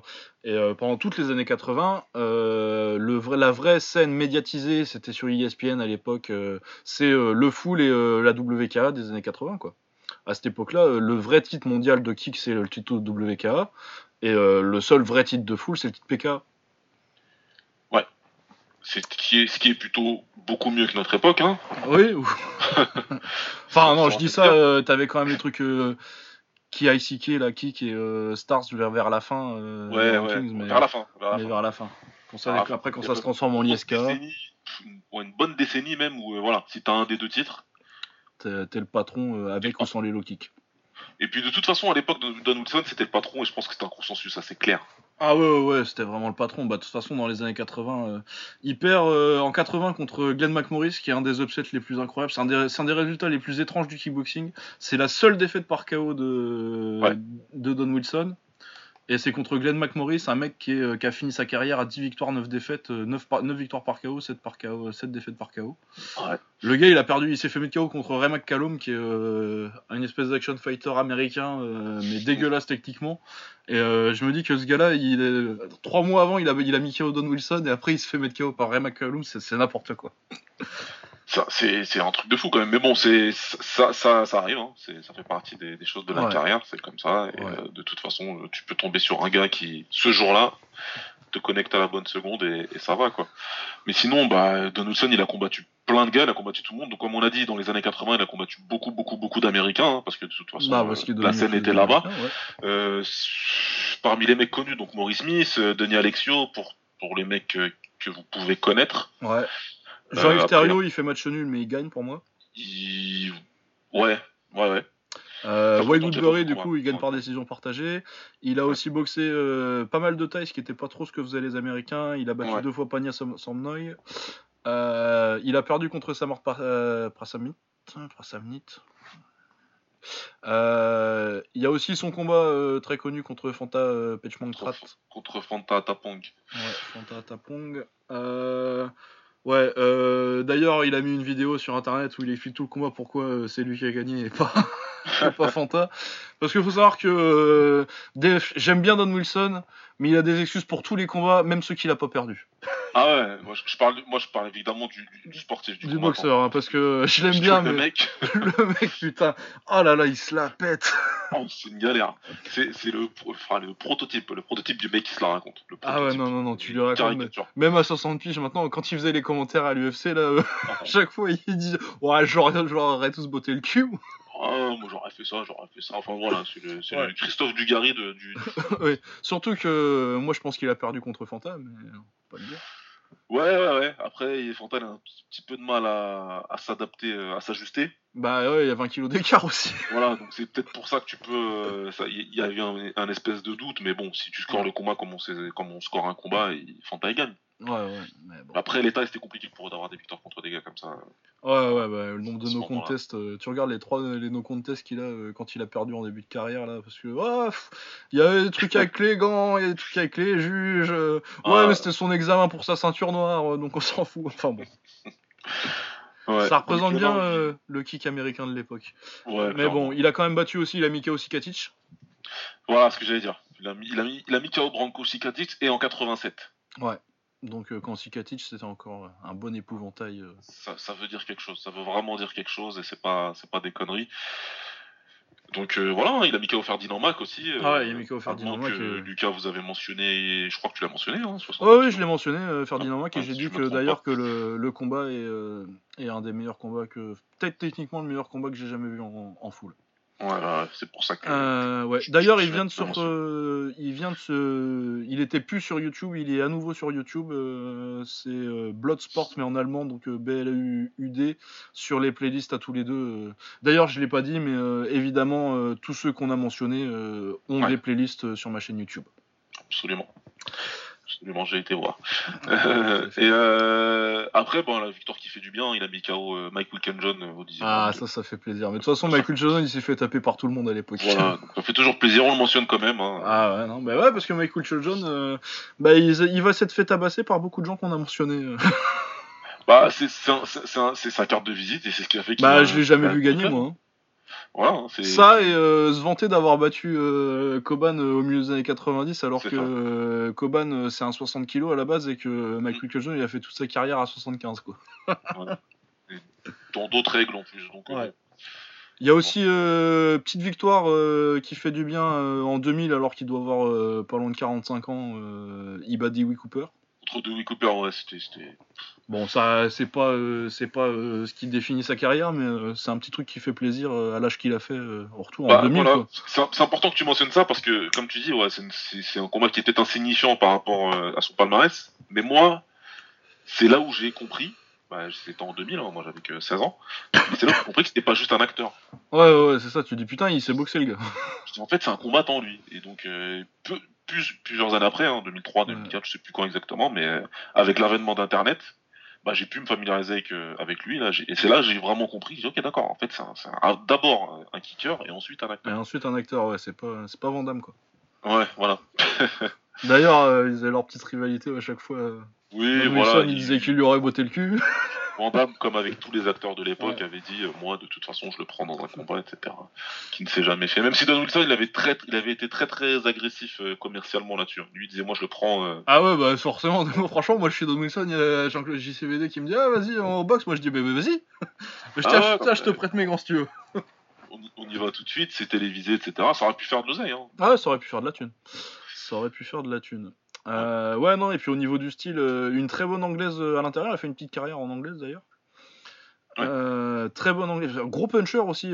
T'as pas l'impression, vu son gabarit, mais ça punch, ça, punchait quand même salement. Hein. Ça tape Ouais. Et surtout, contrairement à d'autres, ça allait en règle low kick, même s'il avait un style quand même très très full, très marqué full. Ouais. Mais il a ah fait, il allait boxer les tailles. Bon, après, il te racontait, euh, il t'expliquait, il, faisait des vidéos de 40 minutes 20 euh, ans après pour t'expliquer pourquoi il a gagné. Mais, tu sais, le, galérien, quoi. ah ouais, non, non. Mais je te jure, mais même les combats qu'il a pas perdu, il a toujours des excuses. Genre, il a dit j'ai gagné, mais euh, j'aurais pu faire mieux. Oh là, il m'a touché avec un middle, mais c'est parce que tu comprends. ah ouais, non, contre Alexiou, il a la grippe. Ouais. non, mais en plus, apparemment, c'est vrai, mais il a, il a eu la grippe avant, et il a pas fait un super combat, mais bon. Puis là, il c'était serré, mais euh, il gagne surtout euh, clairement parce que euh, Denis Alexio, c'était à l'époque où il fallait encore mettre 8 kicks par round et que Denis Alexio mettait pas ses kicks, du coup, du coup forcément, il perd les rounds. Ouais, bah Mais bon, très fort quand même. Donc Denis Alexio, 9ème. Moi, je l'ai un tout petit peu plus haut, mais c'est quand même dans cette fourchette-là.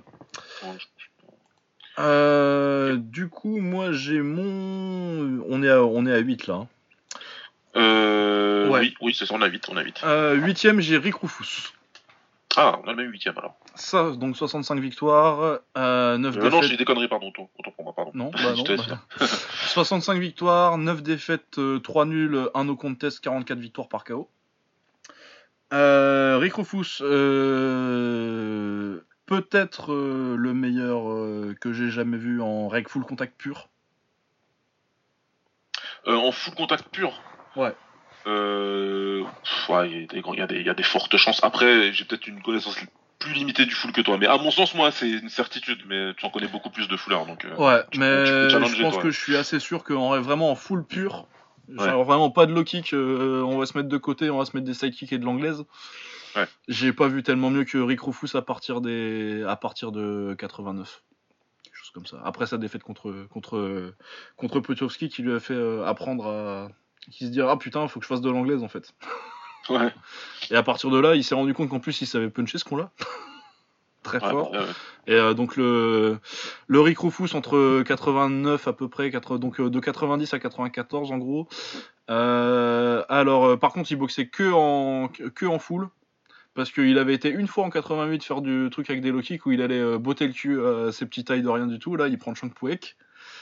Il l'envoie deux fois au tapis au premier round, il lui casse la mâchoire sur un magnifique, sa, petite spéciale là quand il met le middle et après il met, euh, il met la gauche, middle gauche. Espèce de petite gauche descendante là. Ouais, qui fait très mal. Il, est très magnifique le knockdown qu'il met euh, au premier round à, à Chang Puek.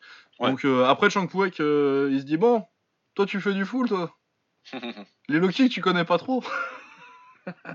et il, se met à lui péter les jambes, à tricher aussi, parce que Chang Puek, on va en reparler quand on le mentionne plus tard, mais pour la triche, euh, Chang Puek, quand il mettait un coup de genou, si ça, si ça touchait tes couilles, c'était ton problème? Ah, Chang Puek, c'est un détail les plus vicelins, et pourtant, la liste, si on devait faire un top, il y en a au moins 200 dedans. Ouais, ouais, ouais, mais euh, Chang Puek, euh, si on fait un jour un top 10 des mecs les plus dirty all time, là, il met, il y a un low kick qui fait tomber Rick Rufus. Qu'est-ce qu'il fait euh, Chang Puek dirait qu'il lui met un stomp sur le... Ah, un stomp sur le, sur le thorax. Euh, je crois qu'il a pris 5 points de, 5 points de pénalité euh, dans ce combat-là. parce que déjà, il y a un point de pénalité entre le premier et le deuxième, parce que, bah, truc de coin, il renverse de la glace pour gagner du temps, parce que il a pris deux knockdowns, du coup, faut bien se remettre. Après, tu dois avoir un genou, tu, tu, dois avoir une, un, point, un seul point de pénalité pour le stomp.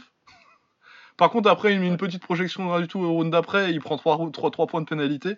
Du coup, clairement, euh, avec les deux un ou deux knockdowns euh, du premier, plus euh, les 5 points de pénalité, au point, il sait qu'il n'y a rien à faire. Mais il le tellement dans les jambes qu'au quatrième, ça finit. C'est un des KO les plus brutaux que j'ai jamais vu aux jambes ouais, ouais. Oh, c'est le plus violent de tous les temps. C'est le, c'est le KO low kick le plus violent de tous les temps pour moi. Ouais, il, est vraiment, il a fait vraiment mal celui-là. Enfin, ah en tout cas, c'est le plus iconique, c'est clair, et probablement ouais, un des plus violents. Ah ouais, ouais, non, parce que c'est euh, le, le, finish vraiment, c'est un low kick qui fait retourner euh, au Rufus, il fait trois tours sur lui-même et il prend l'autre jambe avec le deuxième et il tombe. Mais tu le retrouves à la verticale à un mètre du sol et il tombe par terre, quoi. Ouais, si tu regardes que l'image en elle-même, t'as pas vu le combat, tu sais, tu rigoles, tu dis c'est ridicule comment il tombe. Oh. Mais il se fait tellement, ça fait tellement 15 minutes qu'il se fait matraquer les jambes que. Et là, il a changé sa vie ce combat-là. Ah bah, pendant 10 ans après, il a, il a plus jamais été, il est plus jamais retourné en règle avec les low kicks. Jusqu'à ce qu'il ait plus le choix et qu'il faille aller au K1 parce que c'est là qu'était la thune. Ce qui avait de l'oseille, mais il a plus jamais, euh, il a, il a, plus jamais voulu et. Euh, ah, et puis il était cramé en plus quand il arrive au K1 déjà. Ouais bah il était, il était bien cramé, mais euh, non non ouais, tu, tu sens que ce combat il va vraiment changer sa vie, sa manière de combattre, ce que tu veux quoi. En tout cas sa vie de combattant elle a, clairement changé avec. Euh, ouais, parce qu'après, il a boxé, euh, il a battu deux fois euh, Rob Kaman. Enfin, officiellement, il y a un no contest parce que dans un round où il s'est fait sonner, le round a fait qu'une minute. Ouais. Ouais.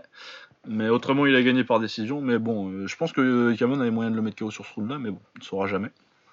Il saura pas. Mais il a mis le rematch, il a mis KO Kaman qui était déjà vieux, KO en deux rounds. C'était genre en 94 le rematch, quelque chose comme ça. Il a battu Ernesto Houst en full. Et il a perdu la fin de son prime pour moi, c'est clairement quand il prend le high kick de Ernesto Houst à Marseille, à la nuit des champions. La première d'ailleurs, il me semble. Des, des, chaos sur high kick, il y en a beaucoup, beaucoup, beaucoup. Donc je vais pas te dire que c'est le chaos le plus violent. Ah, mais... toujours aujourd'hui, c'est celui qui me fait le plus. Un, vraiment qui me. Ah. il me, fait, il me fait vibrer, quoi, le bordel. Ah ouais, non, c'est un putain de chaos. Et puis en plus, euh, bah, Rick Rufus, euh, je vais en parler, il y a aussi l'aspect américain euh, arrogant. parce que je l'adore sur un ring avoir boxé, mais le fait d'avoir forcé un vieux Kaman à venir te boxer deux fois sans les low kicks. ouais, oui, oui, C'est ça. Et puis l'aspect, il, il, parlait aussi bien. Hein. Non, il parlait beaucoup. Dans ses victoires, il n'était pas spécialement humble. ouais, c'était un peu un connard aussi. Je me rappelle de l'exhibition contre Valera, là où il le tabasse alors que Valera, il a 45 ans. Euh. C'est une exhibition à la nuit Il y avait plein de choses qui font qu'il n'était pas spécialement. C'était pas détestable, peut-être que le mot est fort. Non, il est antipathique, quoi. Ouais, antipathique. Mais après, euh, moi, je sais jamais si je l'aime ou si je le déteste, parce que c'est clair que sur un ring, au niveau talent pur, athlétisme, il a, à partir du moment où il avait son anglaise, là, mixé avec son, avec, euh, son niveau en kick, en jambes. Ouais. Non, non, moi, j'ai, sur le ring, il n'y a pas de problème. j'ai toujours, euh, toi aussi d'ailleurs, ça va, toujours su à peu près séparer euh, le sportif et le, et le gars. Donc, non, non, sur le combat, sur, sur le ring, c'est un combattant formidable. Et le Oust, et le Oust qui le met KO, déjà, c'est au quoi? C'est au dixième? Dixième, ouais, deuxième, dixième. Dixième? Onzième, onzième peut-être même. Ah, c'est onzième même. Mais il faut un putain de Oust, quoi il faut un putain de boost qui, qui vient avec toute son expérience, qui a dû aller en, en savate, qui a dû aller euh, faire des combats en kick, euh, en foule, etc. Le Oust qui le bat ce soir-là, enfin voilà quoi, il n'y a pas beaucoup de gens dans le monde qui auraient battu Oust ce, ce jour-là. Et n'importe, peu importe le poids, machin, ce que tu veux. C'est, il a vraiment fallu un combattant exceptionnel pour le battre. Et le fait que lui, il se soit un petit peu auto-niqué avec ses histoires de, de, de musculation. De, musculation, bah ouais, parce qu'en fait, il y a vraiment trois phases dans la carrière de Rufus. Comme je disais au début de carrière, euh, c'est vraiment un kicker. Il fait des trucs, il fait des trucs de ouf avec ses jambes en début de carrière. Il fait genre, je me rappelle, je sais plus contre, contre qui c'est, sur un américain pas très important. Mais euh, il y a un truc où il met le sidekick, euh, il établit son sidekick. Ensuite, il fait une feinte de sidekick et qui part en Brazilian kick pour mettre le, le KO. Enfin, c'est un KO super bien construit. Après, son, son, jeu de jambes, il croise les jambes tout le temps. Euh, t'as l'impression de voir un mec qui fait du taekwondo, quoi. Il a pas d'anglaise après la défaite contre Petrovski, vraiment tu sens la différence. Euh, il a fait de l'anglaise en pro d'ailleurs, à, peu près à ce moment-là qu'il a commencé. Ah ouais, il est monté carrément, il a été vite. Hein. C'est pour ça que les progrès c'était fulgurant et que, c'est vraiment un combattant. Euh, donc tu as la période tous 90, 90, 94 où il est, euh, il est à, soit à 80 kg à peu près, où il a son anglaise, son punch, très bon contreur aussi, et ses jambes. Et après il a fait beaucoup de muscu vers 94-95 pour commencer à monter en lourd. Et là, il avait toujours son anglaise et son punch. D'ailleurs, il a mis un knockdown à le banner euh, dans leur combat. Assez sale. Ouais, ouais. Euh, toujours le punch, alors qu'à la base, c'était un 75-80 kg euh, qui met des knockdowns à le banner, quoi. Et, vraiment un, putain de puncher. Mais il avait plus les jambes parce que bah, il, il, avait trop de poids de muscle, quoi. Ses jambes, elles partaient plus et forcément, il était moins bon. Mais ouais, non, non très, très, très, très fort. Rick Rufus. Après, je comprends qu'il y, a le côté. Euh, lui, pour lui, il y a vraiment le côté euh, je boxais pas avec les low kicks et euh, quand je l'ai fait, je me suis fait démonter. quoi. Ah ouais. Ouais, ouais, ouais, ouais. Non, mais. voilà, quoi. Écoute, de toute façon. Je pense que, que, tout est dit sur la question. Allez le regarder, hein, parce que c'est peut-être qu'il y en a pas mal de gars en plus, comme après, il était un petit peu un petit peu impliqué dans certaines choses du MMA euh, en termes de camp, etc. Peut-être qu'il y a des gens qui ont une, image euh, un petit peu erronée de lui.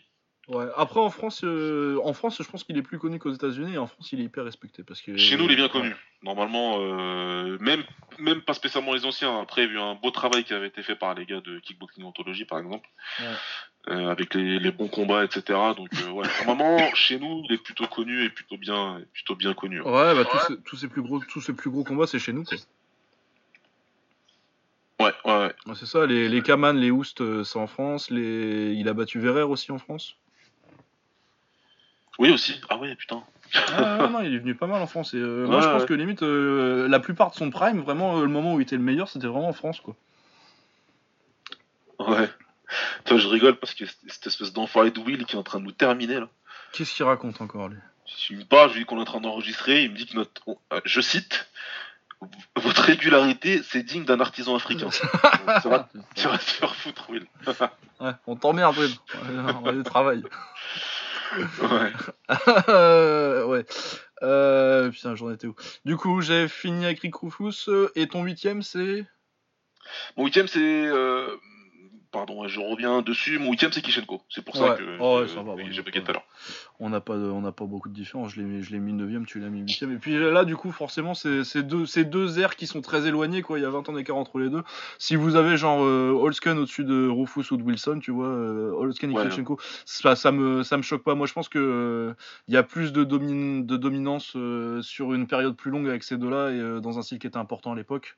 C'est pour ça que j'ai mis Wilson et Rufus au-dessus, mais vraiment, Ouais, ça c'est c'est tout. Ça, ouais. ça se- je discuterai pas si quelqu'un les met au-dessus. Euh, bon, on a déjà parlé euh, assez de Kishenko, je pense. Yes. On va pouvoir passer directement à mon septième, euh, Don Wilson, du coup, dont on a déjà parlé. hein. Ouais.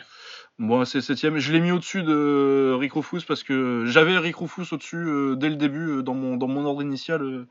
J'avais mis Rufus au-dessus. Et puis finalement, je me suis dit, euh, Don Wilson, ça domine quand même un peu plus longtemps. J'ai rematé du Don Wilson. Je me dis, putain, c'était pas mal quand même techniquement. Et euh, bah, surtout, lui, il a été euh, beaucoup plus en règle low kick et j'ai décidé de mettre une petite prime à ça. Quoi. Ah, d'accord, ok. Ouais, Ouais.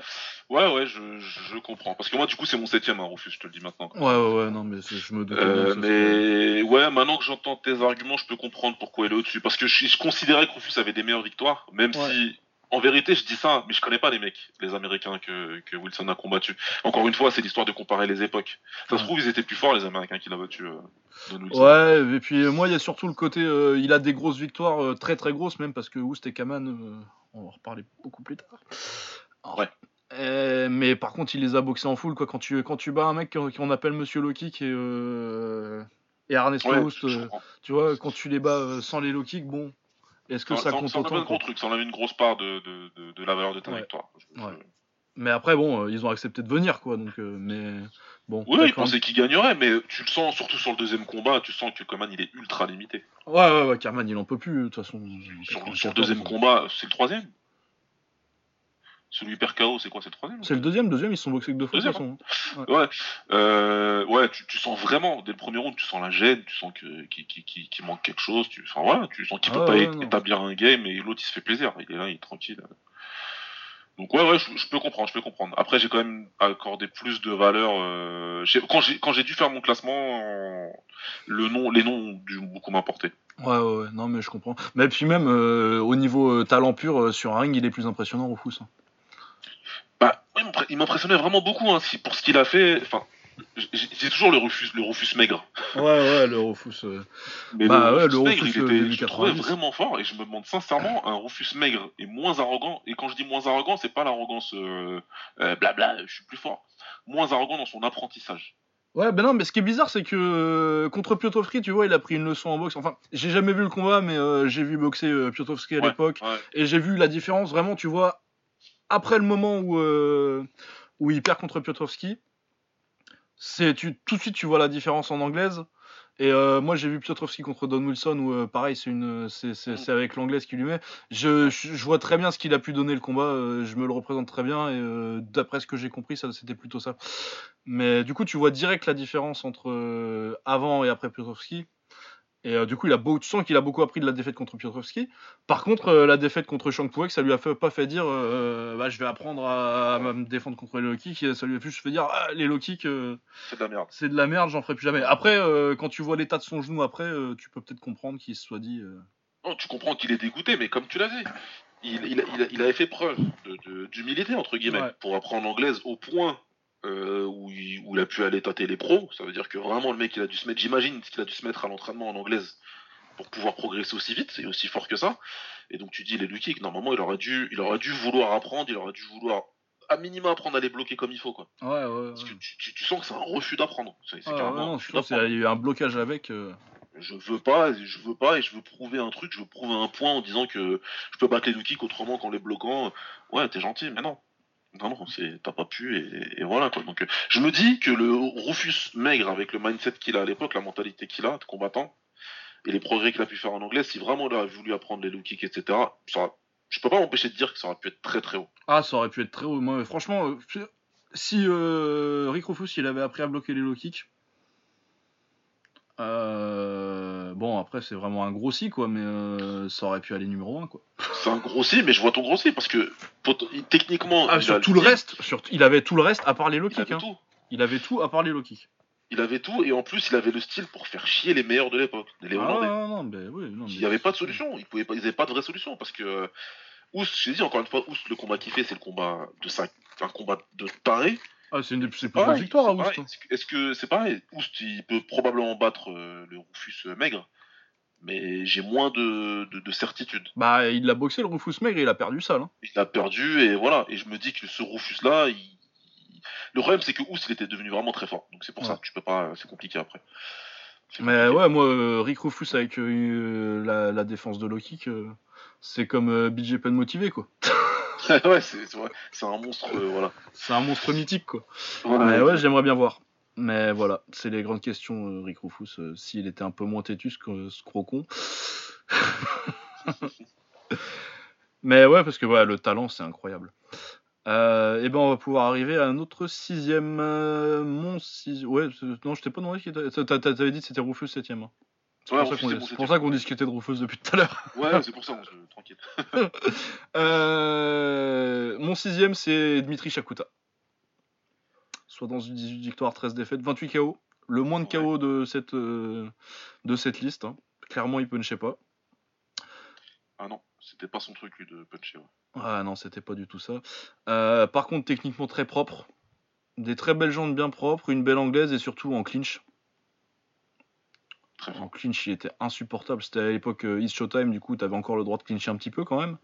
Ouais. Euh, et ouais, dès qu'il balance ses, combinaisons d'anglaise, il a déjà ses mains placées, en fait, il les laisse traîner pour avoir déjà son clinch établi. des excellentes projections. Après, c'est pas le style le plus le plus conventionnel pour euh, conventionnellement attractif pour les fans. Il y a des combats qui sont un peu chiants, mais techniquement, il est incroyable. Il a une défense, il est quasi impossible à toucher. Et puis euh, les noms, quoi, parce que du coup, lui pour, lui, pour le coup, il a fait quasi toute sa carrière en 76, 76-2, euh, quoi, donc 77. Ah, il a fait tout, il, a été quasi tout le temps. Hein. Ouais, tout ça, il monte juste en 83 pour ses deux derniers combats, genre en 2013. Mais sinon, c'est du. Enfin, il est un peu à 70 au début quand il perd contre Pajonsouk, là, mais euh, c'est pas le vrai début de sa carrière. Contre, il perd contre Sari aussi. Ouais. Il perd contre Sari pendant le grand tournoi en 2002, donc euh, déjà ça date. Et ensuite, il monte en 76. Et là, il gagne un tournoi euh, Cup of Arbat où il bat Sabit en finale. Ouais. ensuite, il perd contre Magomed Magomedov en Russie. J'ai jamais vu le combat, j'aimerais bien. Mais après ça, il fait un petit run où il arrive à la Super League, il bat euh, Joe White, bon, on sait pas qui c'est, on s'en fout.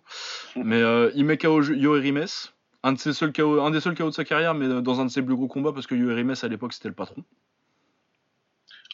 Pour moi, c'était le patron 76. Là, c'était la victoire un peu. Enfin voilà, c'est une victoire qui te fait dire. Euh, oula.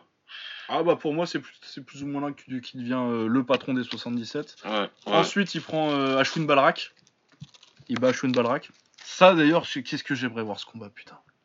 Shakuta Balrak? Ouais. C'est un combat de hipster. Hein. Ça veut dire que. Ah ouais, là... c'est vraiment. Là, c'est sur, sur, du hipster extrême. En plus, c'est la WPKL, c'est un truc pas connu du tout. Ouais, non, mais là, je t'explique quoi. Ça, c'est un combat que, qui plaît pas au plus grand nombre, j'en suis sûr et certain. Ah non, ouais, il y a des gens, il y, a que moi qui vais kiffer, mais. mais oulala, Il y a plein de choses qu'on va voir. Euh, enfin, on est franchement. Euh,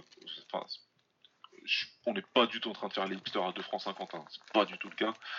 Mais euh, ouais, je sais clairement que c'est pas le combat qui va plaire à tout le monde. Nous, on va, ça va nous plaire parce qu'on aime beaucoup les, mêmes, on a les mêmes sensibilités Lucas et moi, donc ça va tactiquement, etc. Il y a des choses qu'on va voir, qu'on va kiffer, mais euh, ah ouais, ça va pas être une guerre. Hein. bien pour la pour la grande majorité euh, des gens. Ouais. Ouais, mais ouais, non, bah, de toute façon, en plus. Bah, déjà, Shakuta et Balrak, c'est un peu les combattants ultimes hipster, donc. ouais, ouais, ouais, clairement. Ouais. Bah, c'est la mention hipster et euh, Shakuta, c'est le, c'est le classé hipster, de toute façon. Mais il mérite sa place, hein. je vais défendre mon steak, de toute façon. Euh. Ah non, mais bien sûr. Après, Shakuta, euh, j'ai plus grand respect pour sa carrière, pour ses capacités pugilistiques, mais j'aime pas vraiment. Hein. Ah ouais, moi j'aime bien. Il m'a fait chier en fait, il m'a fait chier beaucoup parce qu'il a battu beaucoup de, de gars que j'aime bien. Moi. Ah ouais, bah ouais, non mais ça tu m'étonnes parce qu'il a battu beaucoup de gens. ah ouais, Ensuite il a battu Chalik. Michael Chalik dont on parlait tout à l'heure, seule la, seule défaite de Chalik en 76.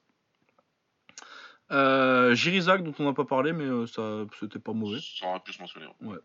Euh, il a perdu contre Moïse Batista de Souza, donc Moïse Gibi. Euh, c'est un chaos surprise, il se fait choper par une droite, c'est l'accident quoi. C'est un accident de carrière. Il tapait, le Moïse. Euh, ouais, ouais, il tapait fort.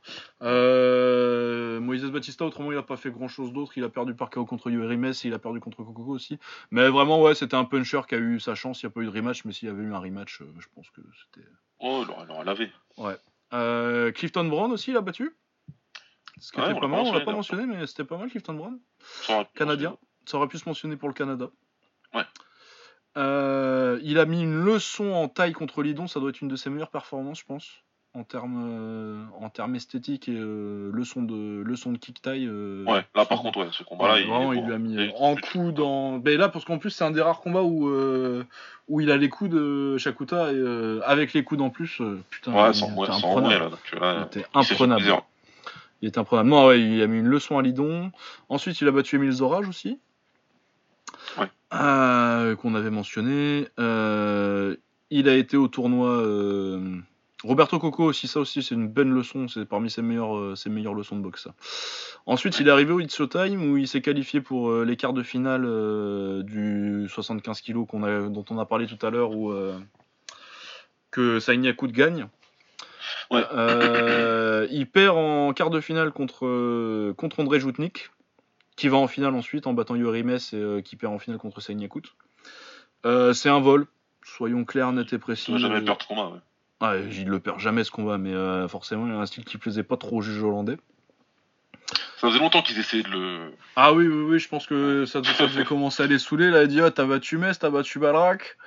Parce qu'il faut. Détail important à la Super League, même si c'était un truc très européen, qui avait beaucoup, dans beaucoup de pays d'Europe, surtout de l'Est.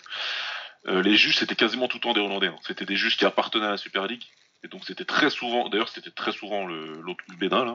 Ouais. L'imbécile de j'ai envie de dire. Non, Perry ou Béda, Youp ou Béda. Youp ou Béda, bien sûr. Et euh, donc euh, voilà, sa série de victoires, euh, que ce soit Super League ou It's Showtime, elle a pas du tout plu aux Hollandais. Ils l'aimaient pas. Hein. Ah oui, non, mais puis en plus, c'était un combattant entre guillemets chiant. Moi j'aime bien, mais c'est vrai que c'est pas le plus palpitant à voir. Il clinche beaucoup. et puis il est impossible à toucher. Ouais, tout ce que, tout. Voilà, lui et Chopin, c'était les deux gars que personne voulait combattre et personne voulait regarder combattre en Hollande. Ah oui, non, non, ils aimaient pas du tout. Et du coup, dès qu'il y a eu un truc un tout petit peu serré, mais même pas, hein, pour moi c'est vraiment un vol, euh, m'a dit Ah, vas-y, tu vas aller en finale, toi. Ouais, il fallait pas qu'il gagne le tournoi, donc de toute façon, ils, ont, trouvé euh, la petite ouverture, c'est bon. Ouais. Ensuite, il prend sa revanche contre Mourad Sari. Bon, euh, c'est Mourad Sari en 2007. Hein. Ouais, c'est 2007. On va pas s'étendre. Euh, il perd contre Tyron Spong, un des combats les plus durs de Spong, je trouve, à ce point-là en tout cas. Ah, c'est dans, dans, les deux premiers rounds, tu te dis Ah Ah, ouais, non, c'est galère un peu, hein. Il, peut perdre, et puis après Spong, il fait. bah, l'athlète, quoi. Ouais. Parce que j'ai pas parlé de qualité athlétique euh, de, de Shakuta, c'est parce qu'il y en a pas. ah non, mais euh, enfin voilà, tu, Ah non, il est pas rapide, il punch pas, euh, il est grand. Il est grand, maigre, enfin voilà quoi, avec des longs bras et des longues jambes. Mais après, au niveau intelligence de combat, le mec il est quasi intouchable. Ah, il a tout compris, il a compris la boxe beaucoup trop tôt dans sa vie, je pense. Et...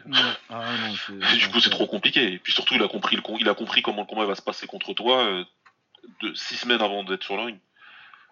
Ouais, non, donc euh, même euh, c'est un des meilleurs combats qu'on ait fait euh, contre le meilleur athlète de l'histoire du kickboxing, je pense. Tyrone Song. Oui, oui, oui. Ah, bah, on va en parler, mais. Niveau athlétisme. Tellement de choses à dire. Ah on va en parler tout à l'heure, mais ouais. on va en parler plus tard, ouais.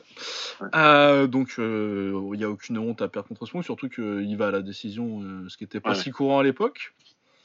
Euh, ensuite, il gagne le tournoi du Showtime, là où il bat Ryan Simpson, qui est un peu vieux, mais bon, qui est toujours là. C'est toujours Ryan Simpson. Sembran, Sembran euh, sur le papier, c'est pas mal, mais euh, sur le ring, moi, j'y arrive pas. Ah, j'ai oublié de le mentionner. J'ai oublié de le mentionner. Bah, ah. Moi, je l'ai même pas mentionné parce que sur le papier, t'as un palmarès qui voudrait que. Il mérite la mention. Il mérite la mention. Ouais, s'il mérite la mention quand même, j'ai oublié. Mais... Dégueulasse. Mais en plus, il est du Medjiro, lui, je sais pas. je pense qu'il a été échangé à la naissance avec Yuri Mess. Sam Brad, c'est même. Euh, non, mais en fait, il est même pas juste un peu du Mejiro, c'est, euh, on va dire, dans la team de combattants à l'époque. Ah ouais, c'est le cœur du Mejiro, quoi. C'est vraiment le, mec euh, estampillé Mejiro tatoué. Et techniquement, c'est dégueulasse. C'est plus dégueulasse que le plus dégueulasse jamais sorti du, du Shakuriki. C'est horrible, ouais, mais c'est le capitaine de l'équipe et euh, voilà, des mecs comme Boniaski à l'époque, c'était, il était capitaine de l'équipe du Major devant Boniaski, c'était genre le taulier. J'ai jamais ah compris. Euh, Sam euh, c'est une énigme pour moi. Ah, Brent, c'était le, prototype de je vais faire ce qu'il faut pour gagner. Alors ça va être complètement dégueulasse, mais je vais. Ah, c'est immonde. Lui, il a neutralisé, voilà, lui neutralisait les gens sur la C'est ça. Et, le public aussi avec. Oh putain, oh là là, c'était chiant. Même son corps était chiant. Ah non, j'ai mais j'ai rematé, euh, j'ai rematé quasi toute la carrière de Shakuta, il y a que les Sam Brown que j'ai pas réussi quoi.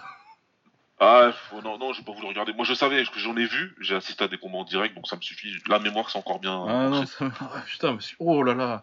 J'ai pas de problème, hein. Euh, moi, il me fait pas chier du tout, Shakuta, mais ceux-là, putain. Oh là là, la combinaison euh, Shakuta, euh, qu'en fait pas trop. Euh, parce qu'il aimait bien se mettre juste au-dessus, et puis de toute façon, il avait pas de punch. Et Sam Brand qui est dégueulasse, putain. Ah, Ils sont boxés trois fois en plus. À chier, à chier, à chier. Ouais, ce combat-là, il était particulièrement à chier. Ah non, celui-là, ouais, c'est le premier des trois.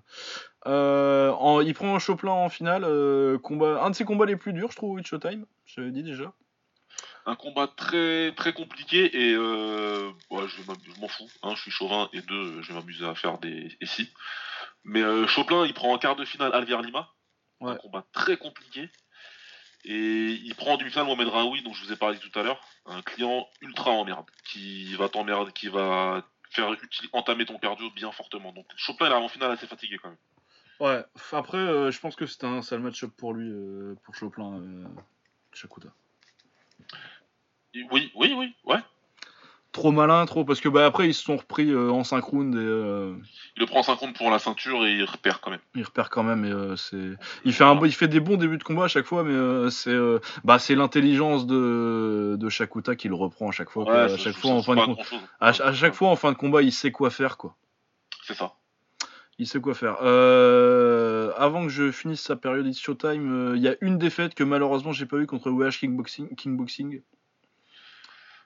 Euh, ça, c'était à euh, Istanbul. Euh. Ouais, ouais, ouais. Ah, c'était un long taille, très long, très grand. Ouais.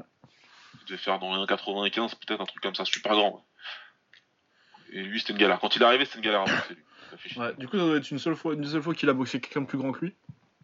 Ah, il a pas dû en avoir beaucoup de fois, mais lui était particulièrement grand. Ouais, mais du coup, j'aimerais bien voir le combat, mais euh, je peux pas vous dire plus que. Ben, j'ai pas, j'ai pas grand espoir de voir le combat. Non, ça, c'était les trucs en Turquie. Euh, alors, je sais qui organise, etc., parce que je le connais personnellement, le gars. Euh, par contre, des vidéos, non, il n'y en avait pas. Il y avait eu. Le premier event qu'ils avaient fait, c'était l'année d'avant, si je me trompe pas, et c'était le quand Magomed Magomedov il met KO Ah oui. Tu vois, ouais. on avait aussi il y avait aussi un des gars du club qui avait combattu euh, à cet event-là. C'était Daniel Lantier, j'arrive pas à me rappeler contre qui il a combattu d'ailleurs. Ouais, bah, c'était il y a longtemps. Hein. c'était il y a longtemps. Ouais. Euh, ouais, donc euh, bon, celle-là, je peux pas en dire un peu plus. Après, il part à la tête neft. Il bat Alexei Kuchenko, Semenov pour aller en demi-finale. bon, juste entre temps, là, il y a la défense du contre Choplin. Ouais. il arrive en finale et là, il tombe contre quelqu'un. Contre Artem Levin en demi-finale de la Tatneft. Monsieur Levin. Et c'est la seule fois que je l'ai vu prendre une branlée. Mais, en, mais en, c'était bizarre. c'était chelou le combat, sérieux. Ah, moi je l'aime bien, hein. j'aime bien ce combat. Non, le combat il était mortel, mais ce qui m'a choqué, parce que moi je savais très bien qu'il était en face de Levin, et à l'époque Levin c'était la hype. Donc ok, pas de souci mais je pensais pas que ça allait être aussi facile que ça. Ah ouais, non, mais c'est incroyable. Pour moi, c'est la plus grande victoire d'Artem Levin. Ouais, ouais bah, de loin. Et, il y a zéro effort, c'est pas normal. Ah ouais, non, c'est pas normal. Et puis en plus, il est pas non plus. Euh, il, vient de, il vient de défendre son titre du Showtime, quoi. Donc c'est pas non plus. Euh, il est pas cramé du tout. Il a, il a même ah pas encore il était très bien. Il euh. était très bien à l'époque. Il était au, au, top de ses pouvoirs, j'ai envie de dire. Ou peut-être peut pas au top, mais Peut-être pas au top. Je pense qu'il commençait un peu à décliner, mais c'était pas, c'était pas flagrant, quoi. Il y avait rien de. Il est fort, il est toujours fort. Et est-ce que comment euh, Levin il le bat facilement Tu sais, le, le, un moment où le, où le comment dirais-je, où il le fait compter avant de le mettre KO. Hein. Mais quand il le fait compter là avec le crochet où il le tient là, enfin, Ah ouais non mais puis lui, il joue avec, il n'y a aucun effort, il le pro... incroyable. Incroyable, c'est une, une, performance incroyable s'il a fait. C'est la seule fois que j'ai vu euh, que j'ai vu Shakuta prendre une branlée. C'était assez choquant, et puis surtout, ce qui était choquant, c'est dès le début du combat, tu sens que Shakuta il est pas bien. Il est pas. ah ouais, non, non, c'était pas bien. Il jamais vu ça avant, quoi. Ouais, je sais que j'ai une galère en face et que je sais que ça va être compliqué. Ah, non, ouais. Ouais, ah, incroyable. Donc euh, la seule branlée, et puis le, le KO il est bien aussi, c'est un petit spinning back fist. Ah, spinning back fist d'enfoiré. De, ouais, ouais non, magnifique performance de Levin. ensuite il rebat Bran. Ensuite il perd par coupure contre Cosmo Alexandre pour perdre son titre au Showtime. Euh, bah, j'ai pas grand chose à dire sur le combat. Pour moi, il n'y a pas assez dans le combat avant la coupure pour dire que l'un ou l'autre était au-dessus. Il s'est rien passé avant. Donc, euh... rien passé dans ce combat. Mais ça marque la, fin de, son, sa carrière au Showtime. Ouais. Parce que bon, il a plus le titre euh, maintenant qu'on en est débarrassé, on va pas le rappeler. Ils l'ont même pas rappelé. C'était extraordinaire. Il a perdu ah, le titre. Hop, allez, salut, dégage. Genre, euh, parce qu'ils ont tourné le Showtime encore deux ans après. Hein. Ouais, non, non, non, c'était du, c'était du Dana White euh, avec, euh, avec Demetrius Johnson. C'est ah, t'as perdu le titre, allez, ça, casse-toi maintenant. Ah ouais, il aimait pas du tout. Dès qu'il a perdu, ils ont dit c'est bon. Ouais. Ensuite, il est reparti à la Tatnef Cup du coup parce que c'est pas quelqu'un qui avait peur des challenges. Ouais. Il va en finale et il perd en finale en 6 rounds. Je sais pas pourquoi ça marque 3 euh, sur euh, Wikipédia, ils ont pas eu le combat. Contre Alexander Olenik, qui est un, Ukrainien pas mal. Euh, il se fait voler. Du coup, ça fait que à son palmarès déjà très bien fourni de un tournoi It's Showtime, le titre du It's Showtime, tu rajoutes une Tatnef Cup en fin de carrière. Ouais. C'est pas mal quand même. il gagne aussi le titre du W5, ça on le sait pas beaucoup, mais contre, contre Stetsurenko. Il bat Tetsurenko pour le titre de W5. Donc un autre titre. Alors qu'il arrive déjà bien en fin de carrière. Après, euh, il se passe 2-3 trucs en. Je crois qu'il monte en 85 kg après. Euh, il bat deux Ukrainiens, Liapin et Papoucha, c'est pas mal. Euh, il perd contre Suleiman Magomedov, pour moi il a gagné. Ah, moi j'ai pas vu ça après. mais pour moi il a gagné. Et son dernier combat c'est au Oka contre Constantin Toutou à l'extra round. ça, ça se discute mais il n'y a pas de vol. Euh, ouais, ça aussi j'ai pas vu donc. Euh. Ouais, mais euh, donc et puis c'est son dernier combat quoi, donc puis c'est à 86 kilos donc c'est pas sa caté. Mais ouais non c'est une c'est une carrière incroyable, c'est un mec qui est resté genre de 2003 à 2010 c'est un top c'est un de 2003 ouais 2011 c'est un top 80 kilos. Et euh, la liste de noms, elle est incroyable. Zora Lidon, euh, Shane Chapman, j'en ai même pas parlé. Simpson, ouais. Euh, Choplin deux fois, euh, Balrak, Urimes, Michael Chalik, euh, Zabit Zamedov. C'est, je crois que en termes de nombre de top et de victoires sur des mecs qu'on a mentionnés, je pense qu'il y a que lui. Au-dessus, les autres sont pas restés assez longtemps. Ah, il, a, il a un palmarès de malade. Hein. Ah ouais, non, c'est un palmarès de fou. Euh, c'est... Et euh, pour ceux qui connaîtraient pas et qui me diraient, euh, il mettrait une leçon de boxe à, à Nicky Holsken, par exemple. Ah, ouais, de toute façon, là, dans, le, dans les top 77 kilos actuels. Ah, tu mets, tu, moi, tu me mets le Shakuta de 2003 à 2006 maintenant. Je sais pas s'il est champion, mais tu me le mets contre un Abiev, putain, ce serait bien ça. Ouais, contre un ABF, ce serait pas mal. Mais je vois difficilement euh, perdre contre un des mecs d'aujourd'hui. Ouais. ouais, non, ce serait dur. Il était vraiment très fort, très. Enfin, c'était quelque chose hein. dans le cercle des combattants euh, de haut niveau là à l'époque, la Super League et tout. Il était très respecté. Euh, quand il rentrait dans la salle, c'était des regards de ah le meilleur, il est, il est dans la salle. Ah ouais non parce que du coup. Il est, pour moi, c'est le numéro 1 entre 2003 et jusqu'à 2007 contre, contre Sprong. Mais euh, Spong, euh, il part juste après en 85. Du coup, il gagne le tournoi du Showtime. Du coup, il est à nouveau numéro 1 jusqu'à ce qu'il retombe sur, sur Levin, quoi. Ouais. Donc, euh, ouais, non, c'est incroyable. Et puis en plus, après, il gagne encore une Tatnef Cup. Non, c'est vraiment. Et puis au niveau du style et de la technique, très très propre, incroyable. que ce soit en clinch, en jambe ou en point. Un peu moins en point quand même. C'était vraiment clinch et jambe, mais. Mais ouais, non, hyper fort. c'est qui ton sixième?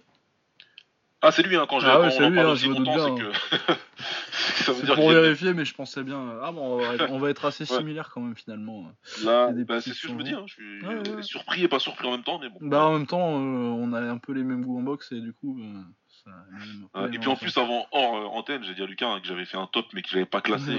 Super.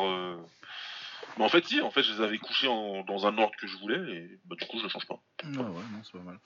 Euh, du coup, cinquième, euh, on en a déjà parlé. De toute façon, on a tout parlé déjà un petit peu de tous ceux qui vont. Euh, moi, mon cinquième, c'est Shankpuek. Ah C'est incroyable ça. C'est incroyable ça. Ouais, je pense que ouais, j'arrivais pas à le mettre un peu plus haut. Alors, il a. J'ai même hésité à mettre Shakuta devant lui. Ouais, j'ai hésité, mais je me suis dit que bah il avait des victoires sur. Euh, il y, a, y, a, un 3-1 contre quelqu'un qui fait que. Ouais, voilà. ah, il y a le 3-1. Euh. Euh, donc Puek, taille qui devait faire allez 70 kg. Bah, de toute façon sur Wikipédia il a 70 kg. Il, devait pas, il a jamais dû faire beaucoup plus. L'éléphant blanc. son premier fait d'arbre, bon, il a battu Payap Premchai, qu'on a vu un peu internationalement ensuite en 88 au Lumpini. Je sais pas si c'était pour un Je sais pas s'il a eu un titre du Lumpini euh, à l'époque, c'est difficile. Non, je pense pas, mais euh, peut-être. Mais euh, de toute façon, il était déjà assez gros pour un taille déjà vers 70, 66 au moins. Du coup, il trouvait pas d'adversaire en Thaïlande s'il il est parti. il tabasse Rick Rufus en 88, on a déjà parlé. ensuite, il fait une petite série entre 89 et entre décembre 89 et avril 90. Il fait 2-1 contre Rob Kaman. Il bat deux fois Kaman et il se fait mettre KO une fois à Amsterdam. Euh, ensuite, il bat Delcook par KO. Ce qui est un américain pas, pas mauvais, euh, Delcook à l'époque. Ouais. Euh, ensuite, il perd par KO dans une guerre contre Peter Smith qui vengera 2-3 mois plus tard. Mais c'est un combat où clairement, voilà, Peter Smith il faisait ses 80 kilos et Champoué qui faisait ses 70 kilos quoi. Ouais ouais ouais non, clairement la différence. Il le rebat par décision derrière. Il le rebat, mais faire une guerre contre un Peter Smith avec les 10 kilos d'écart, c'est un taré quoi. Ah ouais, non, c'est un il, faisait des, il faisait des combats contre ces mecs-là avec les 10 kilos d'écart, mais il les battait avec l'intelligence. L'autre il y va. Ouais, et puis hein, c'était un putain de dur. Et puis euh, Ovis aussi, on en a déjà parlé, mais euh, sa victoire juste derrière euh, contre Luc Verrer, il était en train de gagner, mais le KO il est au couille. Hein. Je suis désolé, le ah, genou est dans les couilles. C'est un, vrai coup de coude. Ah ouais, non, coup de genou dans les couilles. ensuite, il bat Marlon Benjamin par KO aussi, Stéphanie Kima par KO. Ouais. Orlando Viet. Orlando Viet, il l'a boxé deux fois. Une fois, une grosse guerre qui gagne par décision partagée, et une fois un KO. Ensuite, il perd par KO contre Woodbury. Ensuite, il va au K1 euh, le premier et il perd par KO contre Branko Sikatic. Contre Sikatic, quoi. Mais logique, hein, quand tu prends un des plus gros punchers de l'histoire et que tu fais 70 kg tout mouillé, euh, c'est compliqué. Euh, ensuite, il bat Taïkin. Là, il triche un peu aussi, mais il gagne logiquement. Il y a un knockdown. Euh, donc très fort. À Tokawa, il bat aussi. Il rebat Nikiema, il rebat Rob Kaman et Tosca Petridis au, au Ketu pour euh, aller en finale euh, à l'extra round, il perd contre Ernesto Houst. Ouais. Euh, et à partir de là, ça devient vraiment compliqué. Ah bah là après c'est le drame. Bah, de toute façon ouais, je veux dire une fois que tu as pris le kawaii de Houst, que tu sois Maurice Smith, Rick Rufus ou Shang Puek, ça finit ton prime quoi. Ouais non là ça, ça, ça, lui a fait beaucoup beaucoup de mal ce KO lui a fait beaucoup de mal physiquement et pour, pour, le reste de sa carrière parce qu'après il, perd beaucoup plus qu'il gagne. Hein. Ouais, ouais, ouais, non, après, euh, bah, t'as encore contre. Mettons jusque, jusque 95 contre Hippolyte, euh, ça va encore, même s'il commence à perdre, quoi, mais euh, après ça, c'est. c'est fini, sa carrière elle est, elle est finie. Et puis, il gagne plus un combat important et il prend beaucoup de KO. Et puis il continue très tard. Mais bah, en même temps, de 93, de, de, 88 à 93, il pourrait donner que, des, que les meilleurs, les meilleurs Hollandais, les meilleurs Américains, euh, les meilleurs japonais. Et il les battait. Ouais, ouais, ouais. Et puis voilà, de toute façon, faut... ce qu'on dit depuis tout à l'heure, hein, c'est un gars qui a fait toute la majeure partie de sa carrière en pesant 70 kilos et en combattant des mecs qui faisaient 10-15 euh, kilos de plus que lui. Donc euh, forcément, à un moment donné, ton physique... Il... Ouais, non, ça a lâché. Puis ça a lâché contre Oust, ça va, il y a pire. Du coup, que tu vas accumuler contre ces gens-là, c'est pas pareil que si tu fais 100 combats contre des mecs de ton, de, ton poids. C'est, très ouais, bah surtout que les 100 combats contre les mecs de son poids, il les a fait en Thaïlande avant aussi. ouais, voilà. Donc, en plus, c'est voilà, c'est pas comme si c'était un mec qui avait 20 combats avant de commencer ça. ouais. parce que le palmarès, euh, bon, il y, a, y a jamais vraiment moyen d'être sûr, mais euh, c'est 277 victoires, 61 défaites, 5 nuls et 178 KO. Oui, voilà. Donc après, ce qui est vrai, bon. Bon, ce qui est vrai, ce qui est pas vrai. Euh... C'est très bien que c'est de l'à peu près, mais on sait très bien aussi qu'il a dû combattre à partir de 8-9 ans. Donc, euh, ouais, non, il doit les avoir ces 300 combats. Hein. Ouais, il, les a bien. ouais, donc euh, tous les deux, Chang Puek, bah, de toute façon, le 3-1 contre, contre Rob Kaman, c'est difficile à les toucher. Ouais. Euh, on aurait pu mentionner Kronksak euh, d'ailleurs pour la victoire contre Kaman. Ouais, quand je parlais tout à l'heure, j'ai dit putain, on n'a pas parlé de Kronksak. Après, euh, savoir à quel point il boxe exactement Kronksak. Ouais, bah, ça, on l'a mentionné à 70 plutôt parce que c'est vraiment à 70, mais après, ouais, il a boxé un peu à 75, il a boxé bon. C'est compliqué avec les tailles. Et puis, il y a moins de. il y a moins une carrière consistante en Europe que, que qui a vraiment boxé les meilleurs Américains, les meilleurs Japonais, les meilleurs Hollandais. Quoi. Ouais. Voilà, on va repasser à mon quatrième. Là, on va peut-être pas être d'accord. Euh, c'est Euh, c'est probable, mais vas-y. Euh, quatrième, j'ai Tyrone Spong. Ah ouais, on est pas d'accord. Non, on n'est pas d'accord. hein. Euh, Tyrone Spong, Tyrone Spong je vais être honnête, j'aurais pu le mettre numéro 1 si je faisais vraiment sur le talent. Ouais. Le, qui, est, qui est le meilleur, celui qui battrait tout le monde dans la liste euh, Je sais pas si c'est lui ou le troisième, mais euh, je pense que Tyrone Spong, euh, ça a des chances. C'est le meilleur athlète de l'histoire du kickboxing au niveau potentiel athlétique, c'est un truc de fou. Explosivité, punch, rapidité, Il avait tout. ah, il avait tout. Il- En kickboxing, il- et surtout à ce poids-là, il avait tout ce qu'il fallait. C'est quelque chose, c'était, c'était du jamais vu. Ah ouais, non, les genoux, l'anglaise, l'anglaise, le potentiel athlétique, tout ça. Euh, des victoires contre Shakuta, contre Emile Zorach, contre André Joutnik. euh, ça, c'était à 86, mais bon. Non, je, crois que c'était à 86, mais bon, on s'en fout. euh, Ouais, ouais, c'était 77. à 86, mais c'était deux gars qui. Ouais, ouais, qui venaient de monter, en plus. 75, 80 kilos, Ouais. de toute façon, euh, voilà. Euh, il a mis KO Koklai, il a mis KO Erimes, il a mis KO Sembran aussi pour, euh, pour la fin. Velvoy aussi, Mohamed Wali. Ça, c'était à 72,5, mais bon. Voilà. Euh, pourquoi je l'ai mis que quatrième? Un peu compliqué. Euh, J'aurais pu le mettre jusqu'à premier. hein. Il n'y a pas de. y a Ouais, pas de- ouais, ouais. Euh, parce que je trouve qu'il est, pas, il est, il est monté un peu vite en 86. C'est, je, je savais que tu disais ça et je, et je peux tout à fait comprendre du coup pourquoi euh, il est pas premier. C'est parce que c'est vrai qu'il a, il a été de passage à 75-80 kilos. Bah ouais, parce qu'en fait, euh, du coup, il devient le patron à peu près euh, quand il, de, vers 2006-2007, quoi, quand il bat Yoerimes et Shakuta et, Zorage en plus pour le bonus. Ouais. Mais vraiment, il va il bat les deux, les deux meilleurs. Euh, mais après, il une fois qu'il est devenu le patron, là, pour moi, il devient patron vraiment quand il bat Shakuta en 2007 et 4 combats après, il est en 86 Bah, il, contre il Duarte. monte quoi. tout de suite quoi. Il monte, après monte Shakuta, ça monte très vite. C'est un peu Ouais. dommage. C'est un peu dommage parce que s'il était resté, euh, bah, on aurait vu déjà un combat qui m'aurait aidé et qui aurait peut-être mis de numéro 1. Mais bon, on va, je vais te laisser te parler. euh. Ouais, donc Ouais. voilà. Et puis il y, a aussi, euh, il y a aussi les deux défaites contre Zeyada. Ah bah voilà, c'est le, seul problème de sa carrière en dessous 80 kilos à Tyrone, c'est ces deux défaites contre Zayada. C'est deux fois par KO. Une fois, ils étaient en classe B tous les deux. Ouais. Mais bon, la classe B hollandaise, c'est une classe A de tous les autres pays. Ouais. De toute façon, ça compte. Ouais. Et, ensuite, deuxième, euh, c'est un- il- sa défaite contre Zayada par KO, c'est vraiment. alors, il était au plus. Pour moi, c'était le Spong le plus fort euh, qui, exi- qui, qui existe. Ouais, non, parce qu'il lui met, il, le, il, le, il le massacre et finalement il se fait, massacre pendant il se fait rounds. Et puis choper. en plus, comme c'était un, il voulait sa revanche. Ouais. Et, euh, et deux, bah, il y avait la grosse rivalité euh, parce que Zayada était du Shakuriki.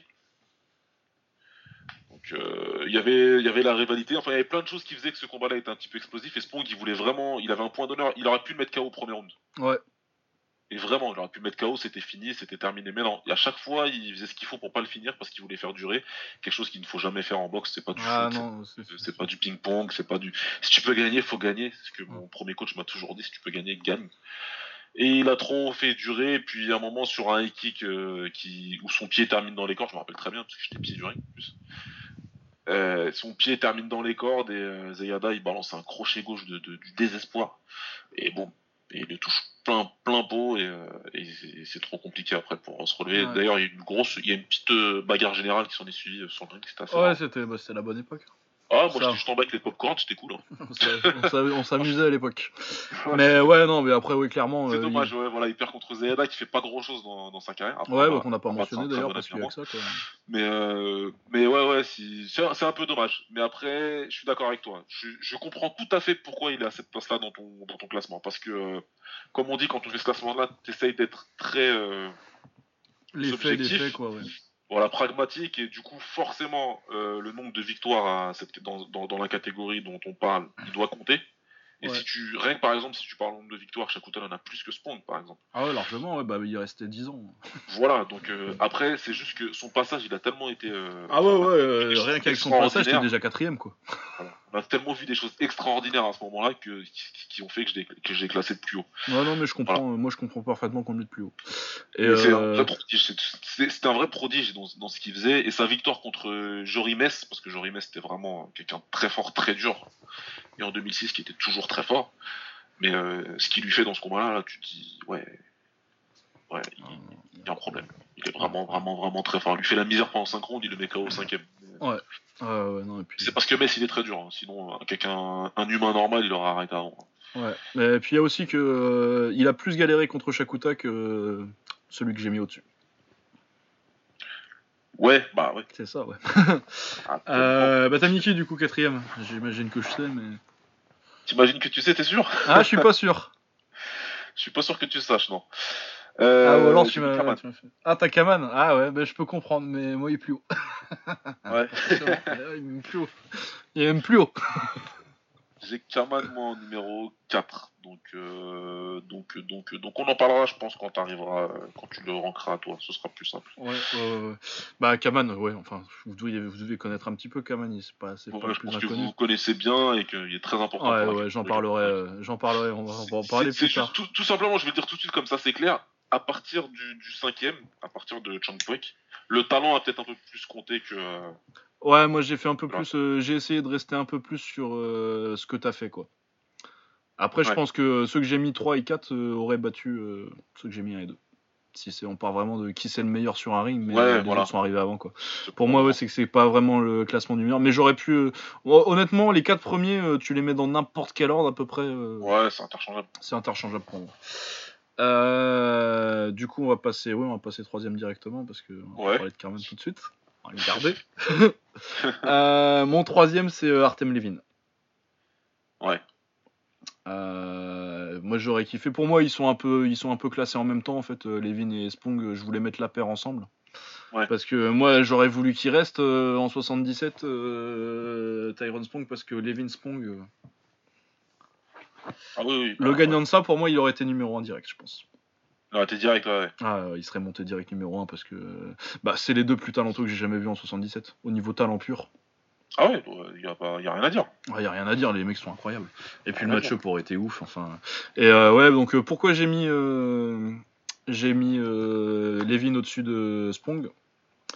Parce que bah, si c'était fait boxer, si c'était boxé, ça aurait été plus simple. Mais je trouve qu'il y a quand même plus de trucs il a quand même fait plus de choses à 77, il est resté un peu plus longtemps. Euh, il y a la victoire contre, contre, contre Shakuta qui est beaucoup plus impressionnante du côté de, de Levin, forcément. Ah ouais, ouais. C'est surtout la branlée à Shakuta moi, qui m'a fait me décider à dire ah, vas-y, je le mets au-dessus. Mais euh, sinon, ouais, il y a beaucoup de trucs en amateur contre Zorage, contre Valent. Euh, Iba Vakitov. on n'a pas mentionné Vakitov, mais il a commencé en 77. Bah, c'est un 95, mais bon, quand même. Euh, Stetsurenko, euh, quand il bat Shakuta, pour moi, ça devient le patron. Euh, il a battu Gurkov, euh, Valent aussi. Enfin, Valent, il l'a battu tout le temps, mais. Ouais, bah oui, il a battu toute sa vie. Murtel, pour, Murtel et Lucini pour le titre It's Showtime. Ouais. Donc, ouais, non.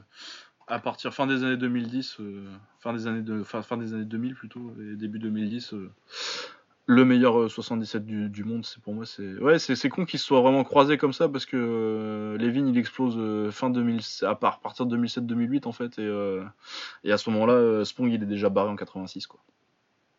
Ouais, il est déjà parti. Ouais. Il est déjà parti et c'est un peu, c'est un peu dommage, c'est très dommage même, c'est très dommage. Mais bon. Et puis après il y a le style, le style de Levin qui est vraiment unique quoi. Ah, il a fait un autre, un autre Stylebender encore, ouais. Ouais, ouais, le, deuxième Stylebender. Ouais, lui il a tout pris et puis, euh, puis ouais, enfin voilà. D'ailleurs, euh, d'ailleurs au passage, un combat en kickboxing entre les deux. Oh là là, j'en ai rêvé. C'est le seul, seul regret que j'ai sur la carrière de kick de d'Adesanya, à part les vols. bordel, bordel. D'ailleurs, on l'a pas mentionné Adesanya, mais bon, euh, deux trois combats de plus en kick et il était carrément dans les mentions. Tout de suite. Ah ouais, mais même, euh, ouais, c'est parce que moi je l'ai plus en 85, mais c'est vrai que contre, Marcus c'est 80 euh, kilos.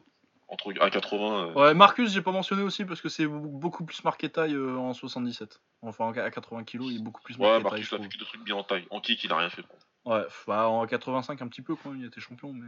Ouais, il était champion du loin mais bon. Mais du coup si tu le classes c'est en 85 quoi, si tu le classes. Ouais, c'est en 85. autrement j'en aurais, j'en aurais peut-être parlé un petit peu. Euh, ouais, non, donc victoire contre Murtel, contre, contre chez CDB et euh, Boumanakada aussi.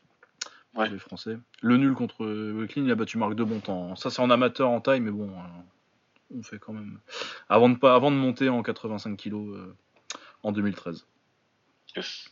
Mais ouais, non, excellent. Et puis, ouais, mettez. Même maintenant, hein, Spong versus Levin, 95 kg, je m'en fous, allez-y.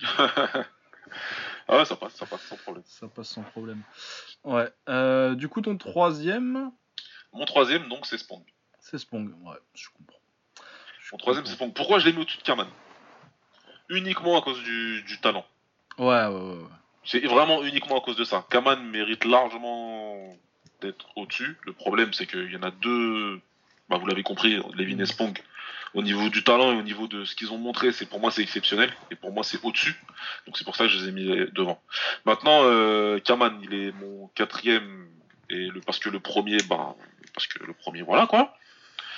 Enfin un des potentiels premiers, c'est voilà. Ouais ouais, bah on a pris le premier maintenant.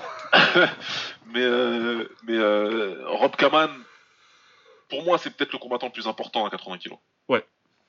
Dans l'histoire du kickboxing. Ah pour moi c'est clair. C'est le combattant le plus important. le quatrième, c'est pas du faire spécialement justice. Encore une fois, j'ai voulu privilégier le talent et, euh, là, j'ai voulu privilégier. J'ai pas été peut-être j'ai été moins objectif, il y a pas de souci, je l'assume. Mais euh, Rob Kaman, c'est le combattant le plus important à 80 kg. C'est une série de victoires extraordinaires. Dans les années 80, il est euh, voilà, il est au-dessus du game, il est largement au-dessus du game. Il perd contre Wade Woodbury. Encore une fois, on fait un appel, les gars. Si quelqu'un existe et connaît Woodbury, a des vidéos, a quelque chose, venez, faites-vous connaître, parlez-nous. Parce qu'en dehors de sa défaite contre Woodbury, bah, le mec il, a battu tout le monde. Il perd contre Kronksak, c'est le combat légendaire qui fait la légende de Kronksak. Ouais. Mais euh, sinon, Mais sinon, ouais, c'est le premier à aller battre les Américains et les Thaïs, quoi. Il bat les Américains et les Thaïs tranquille, il les bat chez eux. Enfin, il va au Japon, il bat des gens, il, il bat les gens à Amsterdam, il bat les gens en States. Euh... En foule s'il faut y aller en full, euh, il s'en bat les couilles. Il dit Moi, je suis monsieur Loki, mais euh, bon, si, tu veux, si tu veux me boxer que en full, je vais venir, venir te péter la gueule. Il prend dans toutes les règles, il n'y a pas de problème. Comme on l'a dit tout à l'heure contre Rufus, il perd contre Rufus, mais il y va dans ses règles à Rufus. Il prend un des meilleurs de l'histoire de son sport dans ses règles à lui. Euh, il met KO Ernesto Host. Euh, enfin voilà quoi, Rob Kaman, c'est culturellement, sportivement parlant et culturellement parlant, c'est. Ah, c'est peut-être le kickboxer le plus important de l'histoire, même, même si tu parles pas des 80 kilos, quoi. C'est très probable, c'est très très très probable. C'est une vraie légende. si, on parle de kick, euh, si on parle de kick hollandais aujourd'hui et que ça a la réputation que ça a, c'est à cause de Rob Kamal. C'est lui, hein, tout simplement. C'est il est iconique, sa dégaine elle est iconique, tout le monde le connaît. Ouais, la moustache et l'arc-en-ciel. Duke Nukem, là. euh, donc voilà, c'est tout simplement. C'est vraiment un combat. Mais ouais, non, mais je comprends que au talent, tu mettes euh, Spong et Levin au-dessus. parce que J'ai juste privilégié le talent. Maintenant, si je dois le faire avec la carrière, etc., évidemment qu'il est dans une des deux premières classes. Il n'y a pas de souci là-dessus. C'est juste que j'ai voulu privilégier deux mecs au-dessus au niveau du talent parce que moi, je suis de la même génération que les deux mecs que j'ai mis, euh, que j'ai mis là. Et que, étant moi-même combattant à ce moment-là, il faisait des choses où je me disais si jamais je devais me retrouver sur un gars avec un de ces deux-là. Ouh là là, ouais. je, Ouais, dans les boules de cristal. Pour ouais, on fait pas le même sport, quoi. Ah, on a rien à voir, on fait pas le même sport. C'est exactement ça, on fait pas du tout le même sport. Donc voilà. Mais Rob Kerman, légendaire, vraiment légendaire. Euh, un mec super sympa en plus. Ouais, il est adorable. Moi, je l'ai croisé au parler avec n'importe qui. Et si tu veux parler, si jamais tu connais le kickboxing et que tu, tu, peux parler avec lui, ça va, tu vas parler une journée avec lui. Ah ouais, ouais, non il, va kiffer. C'est vraiment un passionné de son sport en plus. ouais, et euh, je vais... non, j'en parlerai après. Ouais, voilà. Je vais en parler aussi. Tu parler tout à l'heure. Donc c'est mon quatrième et Spong c'est mon troisième pour toutes les raisons dont on, a évoqué tout à l'heure. Ah ouais, non, mais du coup, t'as quand même euh, Levin au-dessus euh, de Spong aussi. Ah bah. on a parlé de Levin du coup, ouais. Ouais, on a parlé de Levin parce que c'était mon troisième. Tu parles de ton troisième peut-être? Bah, j'ai parlé de mon troisième, c'était Levin. Moi, c'est, j'en ah ai parlé. On était sur le troisième là, donc euh, mon troisième c'est Artem Levin, euh, ton troisième c'est Tyrone Spong. Et on arrive à la deuxième place. Mon deuxième c'est Ernesto Houst. Ok, donc t'as carrément Kaman en premier, c'est cool. Bah ouais, quand même. J'aime bien. bah Ernesto Houst, euh, Ernesto Houst en plus il a une carrière un peu maudite en fait en 80 kilos. Oui, oui, oui, oui, et c'est pour ça que c'est aussi mon deuxième. Ouais. Euh... Ah ouais, du coup, c'est ah, pas mal. non mais j'aime bien, franchement je suis content parce que t'aimes bien mon premier, j'aime bien ton premier en fait. on, a, pu faire les trucs qu'on avait un peu envie de faire et que... Euh, donc euh, Ernesto Houst, euh, très connu pour être 4 fois champion du 4 fois champion du K1, très connu pour sa carrière en lourd. Ouais. Et euh, logiquement, parce qu'on l'a tous les demi premier lourd de tous les temps.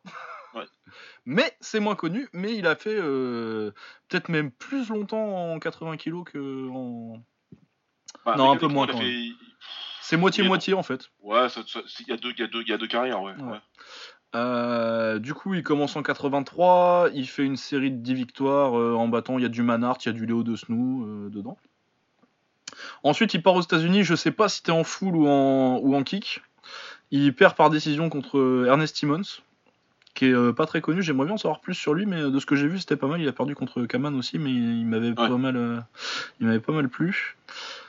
Euh, bon, du coup, il perd. Il n'y a pas de honte. hein, c'est son son 11e combat. euh, il prend un champion du monde. euh, WK. Je sais pas si s'il était champion du monde à l'époque euh, Simmons, mais il l'était pas longtemps après en tout cas. Ouais. Ensuite, il prend Jean-Yves Thériault en full. Il perd en 12 rounds. Il n'y a pas de, il y a pas de discussion. Mais c'est Jean-Yves Thériault. C'était- C'est Jean-Yves Thériault. et C'est Jean-Yves Thériault en c'est- 86 quoi. Donc. C'est pas. Ouais, Ouais, voilà. ouais. c'est, euh, Non, mais où c'était un taré, hein. Ah ouais non, c'est un ouf. Il, avait 12 combats quoi. Quoi, il a pris des mecs euh, dans des règles. Ouais. Après, il prend Kaman parce que pourquoi pas. Ouais. Bon, il perd euh, logiquement. Je crois qu'il va au tapis une fois d'ailleurs. Euh, ensuite, il a encore une défaite un peu bizarre contre Ronnie Wagenmaker, dont j'ai plus jamais entendu parler euh, nulle part ailleurs, qu'il qu'il met KO. Enfin bon, ça arrive. Mais bon, on est encore dans le début de carrière, et là, on arrive à l'explosion de Kaman vers 87. Euh, il rebat André Manhart. Il devient champion, champion de, Muay Thai, mais en Hollande, donc champion de Hollande, donc champion de kick en fait. Euh, il devient champion d'Europe aussi, euh, ISKA, en full et en Muay. Oui, parce que pourquoi pas Parce que pourquoi pas, allez, en tant qu'affaire. Euh, tu fous, j'ai pris Jean-Yves Thériault, je peux prendre, euh, je peux prendre un français, je Régis Le Saint. Ensuite, il prend des titres en. Il prend le titre d'Europe de savate contre Sylvain Postel, qui met KO. Ouais, qui met KO chez lui en Hollande. Après, euh, Postel, c'était vraiment pas le savateur qu'il fallait mettre à Oust. Style vraiment trop savate à l'ancienne, euh, Ouais, ouais. en petite armée. euh. Pur, pur, pur savate. Ouais, ouais, c'était vraiment pur savate en ancienne et vraiment euh, plus 70 que 80, quoi. C'était pas, pas Richard Silla, quoi. Ouais, il était, il était fin. Il était fin. Ouais, ouais, c'était vraiment ce truc pour faire du combat au point. Il, il- il devait être hyper fort en, assaut, il devait être imprenable, mais. Si j'allais dire, en assaut, à mon avis, il devait être méga, méga fort. Après, en combat, ouais, c'est différent. C'est quoi, ouais, et puis t'as. voilà, en, en savate, il y a les low kicks. Ouais, ouais. Euh, Benoît Briand, enfin. Ensuite, il bat un, un jeune homme. C'est à 80 kg aussi, d'ailleurs. hein, À l'époque, il était, pas, il était tout jeune. Peter Hart. Peter Hart. Leur premier combat, bon. De leur, euh, un million de combats. Ouais, oui, de leur 6. 6. 6 Ouais, 6 je crois. Euh, il bat Kirk- Kirkwood Walker aussi, euh, qu'en anglais on n'a pas mentionné, mais c'est pas mal quand même. Ensuite, il reprend euh, Jean-Yves Thériault en full. Il perd par décision partagée, c'est un scandale. Ouais, là, par contre, là. c'est- Là, celle-là, c'est, celle-là, c'est une douille. Mais c'est en Suisse, euh, enfin voilà. Ouais. Ah, ils étaient neutres. Ou- Ouais, euh, ça avait pas trop l'air. hein. Ah, non, machin, pas trop, etc. Pas trop, hein. Non, pas hyper neutre, ouais. Ouais, ouais, non, parce que moi j'ai vu. Je sais plus si je l'ai vu en entier le combat ou si juste les six derniers rounds, mais tous les rounds que j'ai vus. Non, euh, ouais, je crois qu'il n'y a pas le début. Je crois qu'il n'y a pas le début, mais. Euh, en-. Au pire, il y a match nul parce que tous les rounds que j'ai vus, moi, euh, Oust, il les gagne.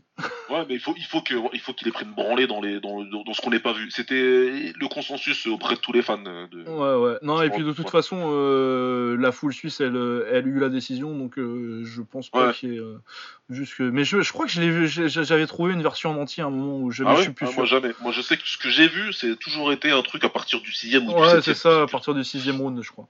Ouais. Mais euh, je sais plus si je l'avais pas trouvé dans les trucs de Steve Armstrong euh, qu'il avait trouvé à un moment. Ouais. C'est peut-être le. Non, mais je crois que c'est le premier combat en fait. Mm. Mais que j'ai vu en entier, je confonds un peu. Mais en tout cas, euh, s'il y avait un moins qu'il se soit passé un truc de fou, et vu la réaction de la foule, il n'y a pas l'air. Ouais. qu'il soit passé un truc vraiment de ouf. euh, Puis vu, vu comment il gagne les rounds, tu vois, j'ai du mal à l'imaginer avoir, pris une- avoir été en difficulté avant. J'ai l'impression qu'il a. Sur le déroulement du combat, t'as l'impression qu'il a toujours été en contrôle comme ça, quoi. Ouais, pas, sur ça. le- sur le flow. Ouais, tu, tu sens pas un combat où t'as un mec qui est en train de revenir, quoi. Non, voilà. On en avait beaucoup discuté. Et la théorie des gens, c'était de se dire qu'il allait peut-être prendre un down ou deux dans les rounds, de- dans les premiers rounds. Mais il combat Mais- pas, comme tu dis, avec Ouais, euh, ouais. le, le- le- le sentiment d'urgence ou genre, euh, faut vraiment que je te mette un down là pour rattraper le retard, etc. Tu sens qu'il est en contrôle, quoi. Donc, Ouais. euh, Et Pareil, puis vu sa réaction aussi, hein. tu sens qu'il n'y avait pas un truc. euh, C'était pas non plus un mec qui. Je me qui, qui, avait tendance à gueuler même quand c'était un peu des c'était pas c'était pas Don Wilson quoi Ernest Houst ah pas du tout c'est vraiment ce qui est impressionnant avec Houst d'ailleurs il venait il faisait son boulot il s'en allait quoi ouais ouais j'ai gagné j'ai gagné j'ai perdu bon je sais que j'ai gagné bon c'est pas grave Ouais, donc, euh, ouais, donc ça, euh, et comme j'ai dit, euh, un des plus grands full contact, ça aurait dû être une victoire, mais sur le papier, c'en est pas une. Ensuite, Branko Sikatic par disqualification, mais il contrôlait le combat. il est devenu champion du monde de savate aussi entre temps, contre Francis Dovin. Donc c'est pas mal. Il prend sa revanche contre Ernestos pour le titre WK, du coup, pour devenir champion du monde WK, par KO. Ouais. Euh, et c'est là qu'il arrive euh, à son combat un peu de définition euh, contre Rob Kaman en 90, la revanche. Où là, tu te dis, vu la série de de depuis 3 ans, où sa seule défaite c'est contre Jean-Yves Thériault c'était un vol. Il a battu Peter Hart, il a battu Branco, il a battu, il a vengé Simmons. Il, a techniquement il a vengé sa défaite contre Thériault, tu vois. Donc tu te dis, ça, t'as l'impression que ça va être le passage de torche entre Kaman et et, et, euh, et euh, sur le ring, euh, sur les trois premiers rounds, malgré la petite adaptation de. C'est vraiment un putain de combat, hein, c'est un des meilleurs combats de l'histoire. Ouais. Le meilleur combat de l'histoire de la Hollande déjà. Ah bah c'était. moi j'ai pas, pas peur de le dire. avec Oust qui, est un peu en contrôle et puis Kaman qui le fait chier quand il passe en gaucher avec les low kicks et la gauche. Il le sonne une ou deux fois. mais t'as quand même l'impression qu'il y a des accélérations. Il y a une accélération au quatrième, je crois, de, de Houst qui fait que bah, il est en avance euh, quand t'arrives euh, quand quand arrives au dernier round. Et euh, bah, t'as un éclair génie de Kaman qui le, qui le chope avec une petite petit crochet court quand ils sont à moitié dans un clinch et qui le déconnecte. Un combat de ouf, comeback de ouf. il, a, il a éteint sur ça et une fin de ouf, un combat de ouf. Ouais. ensuite, 92, bah, il fait des, il tape Verrer, Vessel de Snou ce qui est pas mal en Hollande à l'époque. Donc pour bien montrer que le patron en Hollande, euh, si c'est pas, c'est, pas Kaman, c'est lui. Euh, il perd contre Rufus en. Ouais. Il n'y a pas de. mais bon, il n'y a pas de honte à perdre contre. De toute façon, il a pris deux des plus grands en full, euh, il a perdu et le rematch, pour moi, il a gagné. Ensuite, il fait finale du K1, mais ça, c'est en lourd, ça, ça ne compte pas. Par contre, il, fait, il gagne le K2 aussi en, 92, en 93. Et ouais, il a euh, gagné le K2 euh, quelques, quelques mois après avoir perdu en finale contre Cicatrice. Ouais. ouais. Euh, pour moi, au niveau nom qu'il y avait à l'époque, ça vaut une victoire de Grand Prix en K1.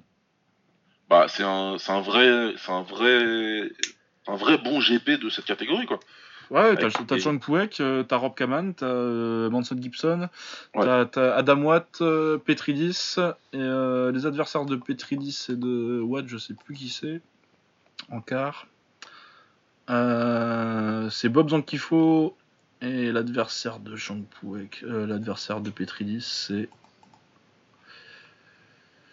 Atokawa.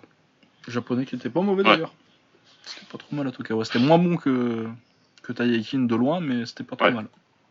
Qui avait fait aussi le K1, euh, le premier K1 euh, d'ailleurs à Tokawa. Euh, ouais, donc j'en étais, ouais, Oust, donc Iba. clairement, le Ketou, ça avait été fait pour faire un Kaman Oust en finale 3. Ouais, exact. Malheureusement, Chang Puek avait le numéro d'Oust, son adresse. et il, le met, il lui met un knockdown en plus en quart de finale. Et euh, ouais, donc euh, Chang Puek, euh, très grande finale d'ailleurs. Ça va à l'extra round, c'est une guerre et ça finit par Kawaii Kick. Une des plus grandes victoires de, de dont on parle jamais. bon, après, il a gagné que 2 plus, mais bon, c'est Bob Schreiber la finale, on va peut-être pas en parler. Ouais, mais là, après, c'était parti en vrille un peu. Ouais, après, c'était ouais, ça, quoi. Mais son dernier grand fait d'armes en, en, en 80 kg, c'est, bah, c'est, on en a déjà parlé, euh, la victoire contre Rico en full et euh, le, le KO Waikiko 11 e Ouais, ça se finit, euh, ça se finit comme ça, ça se finit sur la victoire de Rufus et puis après il va définitivement chez les lourds. Hein, mais... Et il fait la carrière qu'on lui connaît. Mais ouais, donc bah, ce qui devrait être une victoire contre Thériault, ce qui devrait être une victoire contre, enfin, il y a, contre contre Hertz, contre Rob Kaman, il se fait mettre KO, mais tu sens quand même que, y a, je trouve qu'il y a quand même le passage de torche en fait. Kaman il y arrive, mais tu sens que euh, sur le combat, si tu as vu le combat, tu sens que bah, c'est pas de bol pour, euh, pour, pour Oust. Tu sais que ça a beaucoup euh, compté dans mon classement. Ouais. Ah, attention, je le compte pas comme une victoire de Oust, je suis quand même pas fou, parce qu'il a perdu par KO, il a pas de souci. Mais c'est exactement ça qui est important pour moi. La, la physionomie du combat fait que tu dis euh, Oust, il a été un tout petit peu trop. Euh, Là, il a été à la hauteur, quoi. Ouais, il était là, il a fait ce qu'il fallait, puis c'est peut-être un petit peu trop. Euh, voilà, il aurait peut-être fallu temporiser un petit peu plus et faire un petit peu plus attention. Et ça aurait été une victoire bon, qui aurait pas changé sa carrière, puisque de toute façon, il a fait la carrière qu'on lui connaît. Mais voilà, ça aurait été. Ouais, euh, je sais pas, il aurait été euh, peut-être même clairement numéro 1 de l'histoire tous les. Ouais, voilà, c'est ce que je dis. La seule différence que ça aurait fait, c'est que là, par contre, voilà, tu fais un classement 80, tu fais un classement. On, le fait pas en fait. C'est lui le numéro 1 et point barre. Ouais, ouais, s'il avait battu Cameron, ouais. Et de toute façon, ça prouve juste que Ernesto, Mr. Perfect c'est juste un des combattants les plus formidables de l'histoire de, du combat et tu remontes à la Grèce antique quand tu veux, hein. j'en ai rien à foutre. Ah ouais, non, tu peux remonter. T'aurais mis Oust contre Achille, il aurait fumé Achille. il aurait fumé bien comme il faut, talon ou pas talon. c'est vraiment, Oust, c'est vraiment, voilà, c'est un, génie du combat. C'est un mec qui était, qui est venu pour combattre et c'est un génie. Tout, simplement, franchement, les mots ils sont pesés, hein, mais mais ce qu'il a fait, c'est une dinguerie. Bah, bah, de 87 à, 2000, c'est quand qu'il arrête la première fois? Allez, 2003, 2004, on est aujourd'hui. Bon, 2002, si vraiment euh, on considère vraiment la vraie fin de son prime à Bob Sapp. Mais de 87 à 2002, c'est un des trois meilleurs combattants du monde, quoi.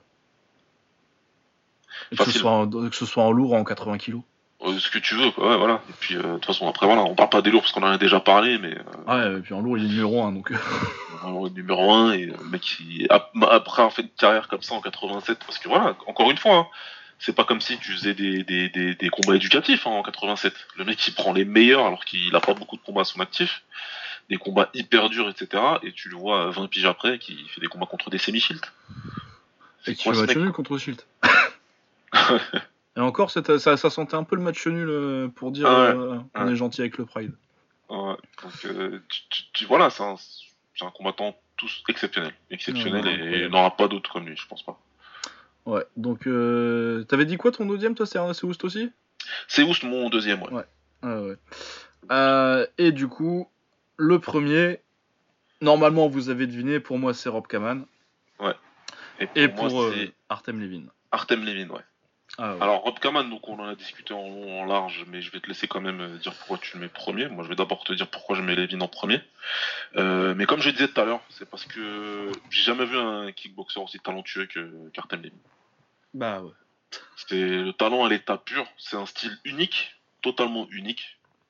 Et c'est c'est le meilleur de, il y a le meilleur de Oust, le meilleur de, de, de, Kaman, le meilleur de qui tu veux là-dedans en fait.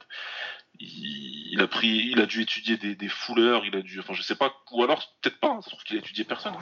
Ouais non mais si je pense, mais je pense qu'il y, y, a vraiment un mix euh, russe euh, au niveau technique avec, euh, ils ont une petite influence savate, ils ont une influence full par-ci par-là, il, il, y a de la taille. Il y a un peu tout là-dedans et lui c'est le mec qui a réussi à prendre de tout et à, et, à, se transformer en un style assez exceptionnel quoi donc et, et ça a donné euh, ça a donné ça, ça a donné quelque chose d'assez pour une période pour une longue période d'assez imbattable. Euh, entre 75 et 80 kilos donc euh, la la catégorie qui nous intéresse dans, dans ce classement là bah il bat tout le monde. Il bah, bat tout le monde et il bat tout le monde en pro et il bat tout le monde sur le circuit amateur qui est plus difficile que le circuit pro. Ouais. C'est surtout ce qui est impressionnant en termes de, de, de, de médaille d'or IFMA ou de World Combat Games, etc. C'est il tape tout le monde. Parce que les mecs il a pas pu battre en pro parce qu'il les a pas rencontrés, peut-être. Hein. Ou alors qu'il s'est, bah, il les a battus euh, sur le circuit amateur. Par exemple, il perd par KO contre Klein, mais à l'époque, il, je sais pas, il a quel âge, peut-être 20 ans. Euh, ouais, ouais, ouais, il est, il est jeune. Hein. il doit avoir 20 ans. Il prend sa revanche euh, au World Combat Games quelques temps après. Et euh, en plus, il le fume techniquement, quoi. C'est même pas fumé. Enfin, c'est un truc de ouf ce que je dis, mais ouais, il fume mieux que techniquement parlant, dans ce combat-là. Alors, il y a des. Vous allez me dire qu'il y a des casques que tu veux, mais c'est. Quand même. Bah, quand même, hein. quand même, faut. Voilà, tu mets le casque que tu veux, on va essayer de battre euh, Yosenka. Il va le dominer clairement en plus. C'est pas. C'est très compliqué. Mais dans sa dominance, entre 75 et 80 kilos, c'est quelque chose de spécial. Voilà. Artem Levin, c'est quelque chose de spécial. Il bat tout le monde, il bat les meilleurs gars de son époque, et il y en a beaucoup hein, des gars. Hein. Des mecs comme Vitaly Gurkov, c'est une galère à battre, il est pas ouais, Des mecs euh, Dimitri Valent, des Dimitri Shakuta. Euh, bah, puis la performance contre Shakuta, moi rien que la performance contre Shakuta. Ouais, contre Shakuta, on en, on en parlait tout à l'heure, mais c'est une performance exceptionnelle parce qu'il combat un des meilleurs gars de l'histoire de sa catégorie et je sais pas si le combat est encore sur YouTube, moi j'avoue que ça fait longtemps. Si, il est sur YouTube, là. Je il est encore. Hein. C'est allez le voir parce que le... c'est un truc de malade comment il le domine facilement euh, en marchant. Franchement, le combat en marchant et, le combat et le bat tranquille, il finit par le mettre KO en plus. Euh, il bat des Artem Vakitov qui est aujourd'hui champion du Glory euh, à 86 kg et c'est pareil, il le bat assez facilement. Ouais, ouais, il, a, il, a, une défaite euh, un peu à celle que, un peu comme contre comme Zeyada contre Spong euh, voilà, contre mais qui rebat ensuite euh, deux ou trois fois, je sais plus. Il, se venge plusieurs fois. Hein. Après, je crois que c'est par contre c'est pas par KO par décision, mais bon, il. Ouais, mais à chaque fois, mais en plus c'est une leçon. Hein. Le premier combat, c'est au quatrième round, il crie, il a une baisse de régime et il se fait fumer, mais. Ouais, ouais, ouais. Donc, donc voilà quoi. C'est un combattant exceptionnel. C'est un combattant exceptionnel. Alors, pour les plus jeunes dans le kickboxing, ben, vous, vous avez vu le mec au Glory qui pouvait paraître chiant dans ses combats contre Simon Marcus et, euh, et je peux comprendre. Ouais, c'est les règles aussi. Les arbitres, je peux comprendre, mais les règles, elles étaient un peu bizarres. Pour, vraiment, pour apprécier le combattant qu'il est, faut regarder ses combats en kick et en, taille et euh, ailleurs qu'au Glory, quoi. Ouais, ouais, non, mais... Allez le voir à la Tatneft. À la Tatneft, c'est quelque chose. Là, il est vraiment. Euh, voilà, il est intouchable. contre Shakuta, contre, euh, contre Ouzni, c'est pas mal. Contre euh, Vakitov aussi, c'est bien. Mais ouais, vraiment, aller le voir à la Tatneft. Ouais, faut aller voir ces combats-là où euh, vraiment là, tu dis que c'est pas possible. Moi, à ce moment-là, j'ai suivi tous ces combats, hein, et que ce soit que ce soit sur le circuit pro, circuit amateur, j'ai même vu les combats à l'IFMA qui fait, parce qu'il bat aussi des, des, des, des, gros noms hein, dans, les, dans les tournois comme ça. Bah ouais, Valent, Zorage, euh, Boumanakada aussi qui faisait pas mal. Euh, ouais, pas mal en amateur. de Toulouse qui, était, qui, était plutôt très, qui était plutôt très fort sur le circuit français et tout. De euh, aussi, il tape euh, en finale IFMA. Ouais. Ouais, donc non, non, voilà, c'est pour ça que je l'ai mis là. C'est tout simplement un talent, un talent exceptionnel, Artem Levin, quelque chose d'assez spécial. là, c'est un petit, il en a, je pense qu'il en a toujours sous la pédale, qui peut, parce que maintenant il est monté en 85 kg. il pourrait encore combattre, le combat pas beaucoup. Ça a dû être deux fois l'année dernière, c'est ça C'est deux fois l'année dernière. Deux fois. À la CB, cher à Lucas, et dans un, dans un truc que je sais pas ce que c'est. ouais, c'est truc en Russie, là où il va depuis, ouais, depuis qu'il est parti mais, euh, mais voilà, même quand il est monté après derrière. Le combat qu'on n'a pas pu voir malheureusement euh, ensuite à 85 kg, c'est contre Israël Adesanya. Ouais, moi il y a deux combats qui manquent, euh, c'est Spong et Adesanya quoi. Et contre et j'allais dire voilà le combat vraiment qu'on aurait dû qu'on aurait dû avoir, c'est contre Tyrone Spong. On l'a pas vu, c'est très très très dommage parce que ça aurait été un sacré combat. Ah ouais, puis moi ça aurait ça, ça m'aurait vachement aidé pour mettre mon numéro 1, dis donc. ouais, c'est clair. Donc voilà, je le mets numéro 1 parce que c'est la c'est un des combattants qui m'a le plus impressionné euh, par, par, par, sa facilité euh, à battre. Ah ouais, à 77. Euh. pour moi, si tu, si tu dis si on faisait un classement pas des plus grands mais des meilleurs, Ouais. Vraiment, qui aurait battu qui sur un ring? Moi, je mets Spong et, et Levin sur la même marche, tu vois, et puis battez-vous pour voir celui qui restera, quoi. Ouais, ouais. Ouais, voilà. Moi, je pense que c'est lui, et c'est pour ça que je l'ai mis à cette place. Parce que je pense qu'il aurait, il bat n'importe quel gars de n'importe quelle époque. Ouais. Et vraiment n'importe quel gars. Ça veut dire que je pense qu'il bat le Oust à 80 kg aussi. Je pense qu'il battrait Oust à 80 kg. Je, je, le pense, je le pense réellement. Voilà, c'est pour ça que je l'ai mis là. Après, encore une fois, comme tu as dit, si j'aurais dû. Je pouvais très bien mettre. Enfin, quand je commence le classement, c'est Kaman que je mets à cette place. Ouais, moi c'est Kaman qui est là. À la base, je mets Kaman parce que je, pense que c'est le, je le dis, hein, c'est le combattant le plus important de l'histoire du kick à cette, dans cette KT et probablement un des trois combattants, enfin, c'est un des trois combattants les plus importants de l'histoire. Ouais. De toute façon. Mais, euh, mais voilà, j'ai préféré là pour le coup privilégier un petit peu euh, ce que j'aimais et surtout le talent et surtout le fait que je pense qu'il les bat tous à n'importe quel stage de leur carrière. Ouais, ouais, non, mais je suis d'accord, moi. Le meilleur, euh, le meilleur Levin, il bat tout le monde. Sauf peut-être Postmonk, mais il faudrait qu'on le voit. Faut le voir. Faut le voir. Mais ouais, techniquement, je pense qu'il est un petit peu au-dessus de Sprong. Euh, athlétiquement, il est un peu en dessous, mais euh, techniquement, je pense qu'il est au-dessus. Plus complet, plus, plus chiant, plus. C'est un peu plus au long des classiques, euh, au, au, meilleur niveau, Sprong. Ouais, ouais. ouais, du coup, moi j'ai Rob Kaman. Bah, on en a parlé beaucoup déjà, mais euh, dans les années 80, il perd trois fois. Quoi. Euh, il boxe euh, Ernesto Houst, il boxe Ernest Simmons, Roger Hurd, Larry McFadden, dont j'ai déjà parlé dans les Américains. Pour les tailles, il bat Samart, pas Samnit, hein, pas, pas Samart, pas Yakaroun. Pas déconner non plus. Puis, même s'il avait battu Samart, pas Yakaroun, la différence de poids, les gars. Ouais, là, non, ouais. Euh, il bat trois fois Lakshart, il me semble. Euh, qui avait surtout connu pour euh, tabasser euh, Mike John. Ouais.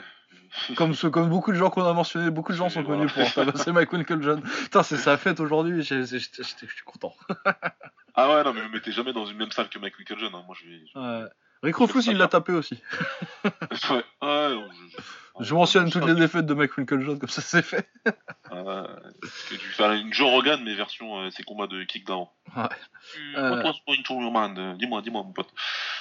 Ouais, du coup, euh, quand même, donc, euh, la petite défaite en début de carrière contre Woodbury par décision. Après, il prend Monkayo deux fois pour le titre WK. Il le met KO deux fois.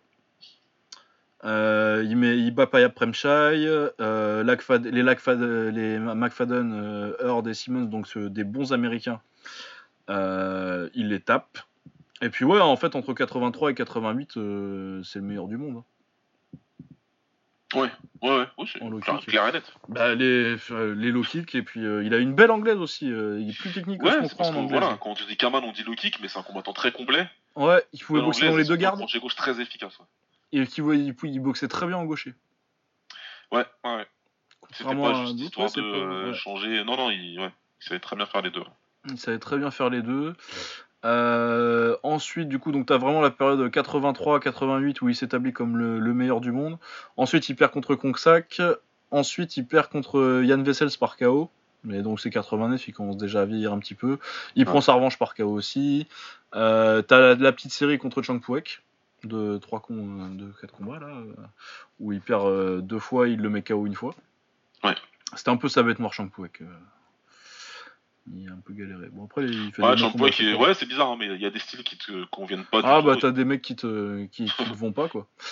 Euh, Peter Smith on a parlé de la défaite par KO mais qu'il a vengé après quand Peter Smith a coupé son plâtre et sa carrière. Il y a forcément bah, le combat contre Ernesto Woods qui est vraiment. Euh, le deuxième combat contre Ernesto Woods, c'est pour, pour moi, c'est sa, plus grande victoire.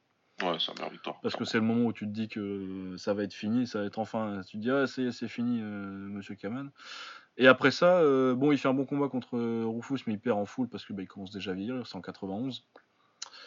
Euh, mais après, il refait quand même encore des belles victoires sur les, sur les années 90 parce qu'il bat quand même euh, Lavelle Robinson qui était pas trop mal et euh, il fait un peu le tour des légendes. il réussit enfin à boxer Jean-Yves Thériault. Ouais, bah, il prend Thériault et ouais. ouais. Les deux sont vieux, mais il le bat. Et il bat Piotrowski aussi, qui est une très bonne victoire parce que Piotrowski c'est un des mecs les plus sous-cotés de tous les temps. Ouais. Et puis t'as encore Robinson une fois et Petridis et Turcan, Jérôme Turcan pour gagner un, un Ketou en France. C'est pas, c'est pas, ça, c'est pas sur ça qu'il construit sa légende, mais ça montre que jusqu'en 95, il, est toujours présent. Quoi. Ensuite, il monte en lourd, euh, il perd euh, sur une défaite de vieux, donc euh, le classique, le, le, tibia qui s'ouvre. Contre Jean-Claude Leyer, qui est un peu personne. Bah non, mais bon, je pense qu'il avait plus de peau sur le tibia à ce moment-là. Ah non, non, non, c'était, c'était une carrière. Hein. Euh, ensuite, il a sa dernière victoire, qui est pas une vraie victoire et qui monte bien. Euh, j'en parle juste parce que euh, c'est encore en lourd, c'est contre Ignashov en 99. Son dernier combat, son combat de retraite. Il fait un bon combat, mais il perd. Il n'y aura aucune honte à perdre en 99 contre, contre Ignashov. Et, mais là, on lui donne la victoire parce que c'est en Hollande. Parce que c'est le dernier, je crois. Hein. c'est vrai, c'est son dernier combat, c'est With Showtime, c'est en Hollande. on, te la donne. Mais Rob Kaman étant euh, l'homme le plus classe du monde, il dit non, non, non, non, non, c'est lui qui a gagné, il va filer son trophée, et pour son dernier combat, il, part comme un prince, c'est euh, une légende. Et ouais, c'est un des plus beaux. Franchement, pour moi, c'est un des plus. Le, départ de Kaman sur un vol et il dit non, c'est pas moi, je me casse, je me barre euh, sur mon cheval dans le soleil couchant et je donne mon trophée. C'est la classe qui est Ah, c'est magnifique. Et puis, ouais, non, c'est s'il y, y, a du kick hollandais aujourd'hui, euh, bah, c'est Rob Kaman, c'est le plus grand combattant des années 80. Il y a des petits regrets avec sa carrière, c'est qu'on l'ait jamais vu contre Don Wilson, par exemple? Ouais, il y a, y, a, y, a, ce petit truc-là, mais bon, c'est un petit. Ouais, c'est un petit. Ouais, ouais, c'est un truc, et puis je pense pas que ce soit de la faute de Kaman en plus. Ouais, je suis pas sûr non plus. Parce que. Connaissant la personnalité de l'autre. ouais, connaissant la personnalité de l'autre, et puis euh, il allait boxer en low kick et tout, mais souvent il prenait quand même des fouleurs en règle low kick, ou alors il prenait des tailles, et euh, les tailles généralement, euh, il leur rendait 10 kilos. Il rendait pas 10 kilos à Kaman. non, il y avait trop de, compliqué... trop de complications avec Kaman. Ouais, je pense que Kaman il s'est dit, hum, on va peut-être voir s'il y a moyen de l'éviter celui-là. Voilà, et moi j'aurais bien aimé le voir contre Maurice Smith aussi dans les années 80. Mais bon, ça s'est jamais fait, mais je blâme ni l'un ni l'autre parce qu'ils étaient pas dans la même KT. Euh, il est pas monté, il est pas monté. Donc euh, ouais non Rob Kaman euh, numéro 1 parce que bah pour pour pour l'impact historique aussi quoi l'importance du truc et puis ouais c'est un peu c'est un des c'est un des pionniers du kick c'est le pionnier du kick hollandais et, et, il a dominé les années 80. Clairement clairement. Et puis les deux victoires contre contre Oust surtout la, la, deuxième victoire contre Oust. Mais après, je comprends tout à fait. Euh, moi, j'ai dit euh, les quatre. Moi, je pense que les quatre premiers, ils sont interchangeables. Ils sont interchangeables selon la vision que tu as envie de donner à ton ranking, quoi. Selon euh, si tu penses que Tyron Spong il battrait Levin ou l'inverse, selon si tu penses que ce que tu donnes comme impact à si tu favorises plus le talent ou qui est le le meilleur ou l'impact historique vraiment, mais ils sont un peu ils sont un peu tous dans le même dans le même euh, dans le même panier quoi. C'est le top 4 voilà euh. c'est des époques différentes etc machin et tout donc euh, c'est assez complexe. C'est pour ça que moi Kaman premier c'est le si tu veux Kaman c'est c'est le numéro un logique. Ouais c'est le choix logique ce que après moi ouais je t'avoue que j'ai eu des tentations je me suis dit putain quand j'ai rematé Tyrone Spong je me suis dit putain c'est fort quand même. Quand j'ai vu Levin je me suis dit c'est fort quand même. Ah oui c'est et puis c'est bizarre j'ai jamais vraiment pensé à Ous numéro 1 par contre du coup c'est ce qui c'est un peu ce qu'a fait ce qui a, ce qui a maintenu euh, le top 4 en ordre en fait. C'était que j'avais mis Kaman, euh, je, voyais, je me voyais pas trop descendre Oust, mais en même temps je me voyais pas le mettre euh, devant Kaman, du coup ça limitait un peu les options. Ouais, ouais du coup il n'y a pas trop d'options. Ouais. Mais après je vois très bien. J'ai commencé avec Kaman en premier, puis après en me, remet, en me remettant les combats et tout, je me suis dit je suis beaucoup trop impressionné, j'ai pas envie de, de pas le mettre premier les vides, donc je l'ai mis, mis premier quoi. Coup, après Spong aussi. Euh, mais Spong, c'est encore plus spécial. Parce que même si Levin, je trouve que c'est le plus talentueux de l'histoire, et c'est le mec le plus impressionnant en termes de facilité, etc., Spong, euh, c'est le plus gros Wadif. Euh, ah ouais, ça restait, voilà ce sera un des plus grands combattants de l'histoire, toute catégorie confondue, s'il avait décidé de rester à 80 kg. Et c'est très dommage. Ouais. ouais, non, mais c'est dommage avec Spong, c'est que bah, si tu fais des classements all-time, bon, moi je pense que 85 kg, je trouve que la KT elle est un peu jeune, et elle n'existe pas vraiment depuis assez longtemps pour faire un top 10. Ouais, non, c'est trop. En plus, c'est trop compliqué. Ils se sont beaucoup esquivés, les mecs à 85 ouais, ouais, non, et puis la, la KT elle est jeune parce que Badminton c'est un peu basé sur l'anglaise où euh, donc euh, les lourds légers, euh, t'avais pas vraiment de cruiserweight ou de trucs comme ça, enfin si, mais à 90. Et ça encore, je trouve que il y a trop de. C'est trop pour avec les lourds pour faire vraiment un vrai classement de cette KT là. Et euh, ouais, du coup, euh, si tu faisais des classements, euh, genre je pense qu'on l'avait mentionné, Spong en lourd. Ouais. On l'avait pas mis dedans. je pense que je le mettrais dans un top 10 en 95 kg, je le mettrais dans un top 10 en 85, je le mets forcément dans un top 10 en 76, enfin en 80. Mhm. Mais tu vas le mettre numéro 1 nulle part, mais euh, parce qu'il est pas resté assez longtemps dans chaque KT en fait. Il est passé trop vite, il est passé trop vite à chaque fois. Après, c'est peut-être le mec le plus talentueux, en, combinaison euh, talent et euh, qualité athlétique. Ouais, voilà, il, avait, tout, c'est tout, tout, package. C'est le, plus, c'est le plus impressionnant. Le seul truc qui lui manquait, c'est peut-être un menton un petit peu, mais. Ouais, après son menton, il a, il a été exposé. Ben, Zayada, mais à chaque fois qu'il se prend en KO contre Zayada, franchement, c'est des crochets de, de la mort. Ouais, ouais, ouais, non, c'est des trucs de la mort. Je, pense je dis pas qu'il a un menton en. Ouais, mais, il a pas un menton en béton, quoi. Il avait pas le meilleur des mentons, quoi. Corbett, il en a fait qu'une seule hein, dans, son, dans leur premier combat. Ouais, et puis il y a pas mal de knockdown par-ci par-là, tu sais, tu vois, il part au tapis contre. Euh, contre Doute. J'ai deux, trois autres euh, moments où tu vois, où bon, après c'est. Ouais, plus de temps a passé, moins son, son menton était bon. Ouais, c'est c'est le seul petit bémol qu'il y a à mettre sur, euh, sur, euh, sur le, la fiche de stade de. Ce sinon, à 99 partout, ce con-là. ouais, c'est clair. Ouais, clairement. non, ouais, donc, euh, ouais, non, c'est bien, je, je, suis content, il était intéressant celui-là. Et puis, on a eu des petites différences. Mais je suis content, on a tous les mêmes noms quand même. Je pense que de toute façon, les 10, ils sont assez. à part la dixième qui va pouvoir bouger assez rapidement, je pense. Ouais, oui. Je pense que ah bah, d'ici 2-3 ans, ouais, ça va sortir. Et puis même, hein, ça discute déjà avec euh, genre euh, Metz, euh, s'il avait pas la victoire, si c'était pas boxé. C'est pas le problème, c'est qu'il l'a battu et en plus de manière assez convaincante. Ouais. Après, c'est un coup, euh, j'y ai pensé, hein, j'y ai pensé, je me suis dit, bon, je le justifie comment là Ouais, mais après, en plus, tu peux dire que c'est la fin de carrière de Metz, mais il est pas si vieux que ça, tu vois, je pense qu'il a même pas encore 30 ans, tu vois, c'est pas... Un poids euh, préférentiel, bon bref, non. Non, non, non, mais par contre, c'était compliqué. Si tu regardes euh, le règne, en fait, le règne de Metz quand il était plus ou moins numéro 1 et le règne de Holsken quand il était plus ou moins numéro 1, pour moi, ça se vaut, quoi. C'est vraiment, largement. C'est vraiment la victoire qui a, qui a fait la différence. Ouais, mais t'as voilà, as un petit, un petit Français qui a deux victoires contre lui et qui va prendre encore quelques victoires et qui va le dépasser. Non, mais puis je suis content parce qu'on a pu vraiment représenter un range, euh, une, une fourchette euh, d'époque. Euh, il y a un peu toute l'histoire du kick qui est représentée apparemment. Ah bah, on, a représenté les années 80. Ah ouais, on a, on a, on a, enfin, on a Wilson et et Kaman vraiment pour les années 80. Bon, on n'a pas pour les années 70 parce que c'est encore trop tôt. Euh. les mecs, ils y ont commencé, mais bon, c'est des vrais mecs des années 80. Donc, on, peut parler, de 30 ans maintenant. Ouais, non, il n'y a pas de 70 parce que tu n'as que Bill Wallace en fait à l'époque et c'est vraiment les débuts des débuts quoi. Euh... Et euh, ouais, après, il manque juste un peu les années 90, mais je trouve que c'est peut-être une ère où euh, c'est un peu moins fort que ce que je pensais. Genre, je pensais que Perry ou Beda potentiellement ça pouvait y aller, et puis finalement, en regardant. Ouais, c'est vrai que tu sais qu'au départ, au départ, euh, c'est un des premiers noms qui m'est venu en tête, Ubeda. Ouais, c'est ça. Finalement, il sort très vite en fait. Ouais, ouais, il sort très vite. Hein, que quand tu regardes déjà, bah, il est pas aussi technique que tu te rappelles parce qu'on parle beaucoup de, son, de ses kicks. Mais en fait, c'est un peu un style dégueulasse à la Shokuriki à part à retourner par-ci par-là quoi. Ouais, il avait le retourné, mais c'était. Euh... Perubeda, c'était des, c'était des fuck you kicks et des fuck you genoux et des fuck you. Il balançait ce qu'il avait, c'est tout. C'est tout dans le cœur. Et euh, il balançait tout plein pot. Eh ouais, et euh, t'as un peu Ryan Simpson et, euh, et Hippolyte, mais ils sont plus, ils sont plus à, ils sont plus à 70 pour moi. Et, plus à 70, ouais, c'est plus compliqué. Et euh, mais Yakut, moi je te dis, je le trouve pas si ouf que ça. Ouais, Yakut c'était fun, mais bon. Mais ça va, pas, ça va pas causer avec les disques. Quoi. Ah, non, ça va pas plus. C'est bizarre parce que c'est l'époque qui a peut-être la meilleure réputation un peu avec les Ubeda. Je veux dire, les gens ils se rappellent. Ils se rappellent quand même pas mal de Perry Ubeda et finalement tu dis que son époque c'était pas si ouf que ça. Non, c'était pas. Ouais, c'était pas. Pour moi, c'est vachement moins compliqué euh, ça que le début des années, les années 2000 avec des Shakuta et des Messes, quoi. Ah non, il y a eu une explosion dans cette KT après.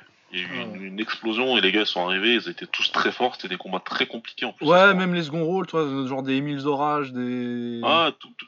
Outnik, c'était pas mal. Était fort. Ouais, était fort. Tu faisais un tournoi à 8, les 8 ils étaient forts. Tu... Enfin voilà quoi, c'était. Euh... C'était pendant très longtemps, hein, je militais pour que les Kawan fassent une KT dessus.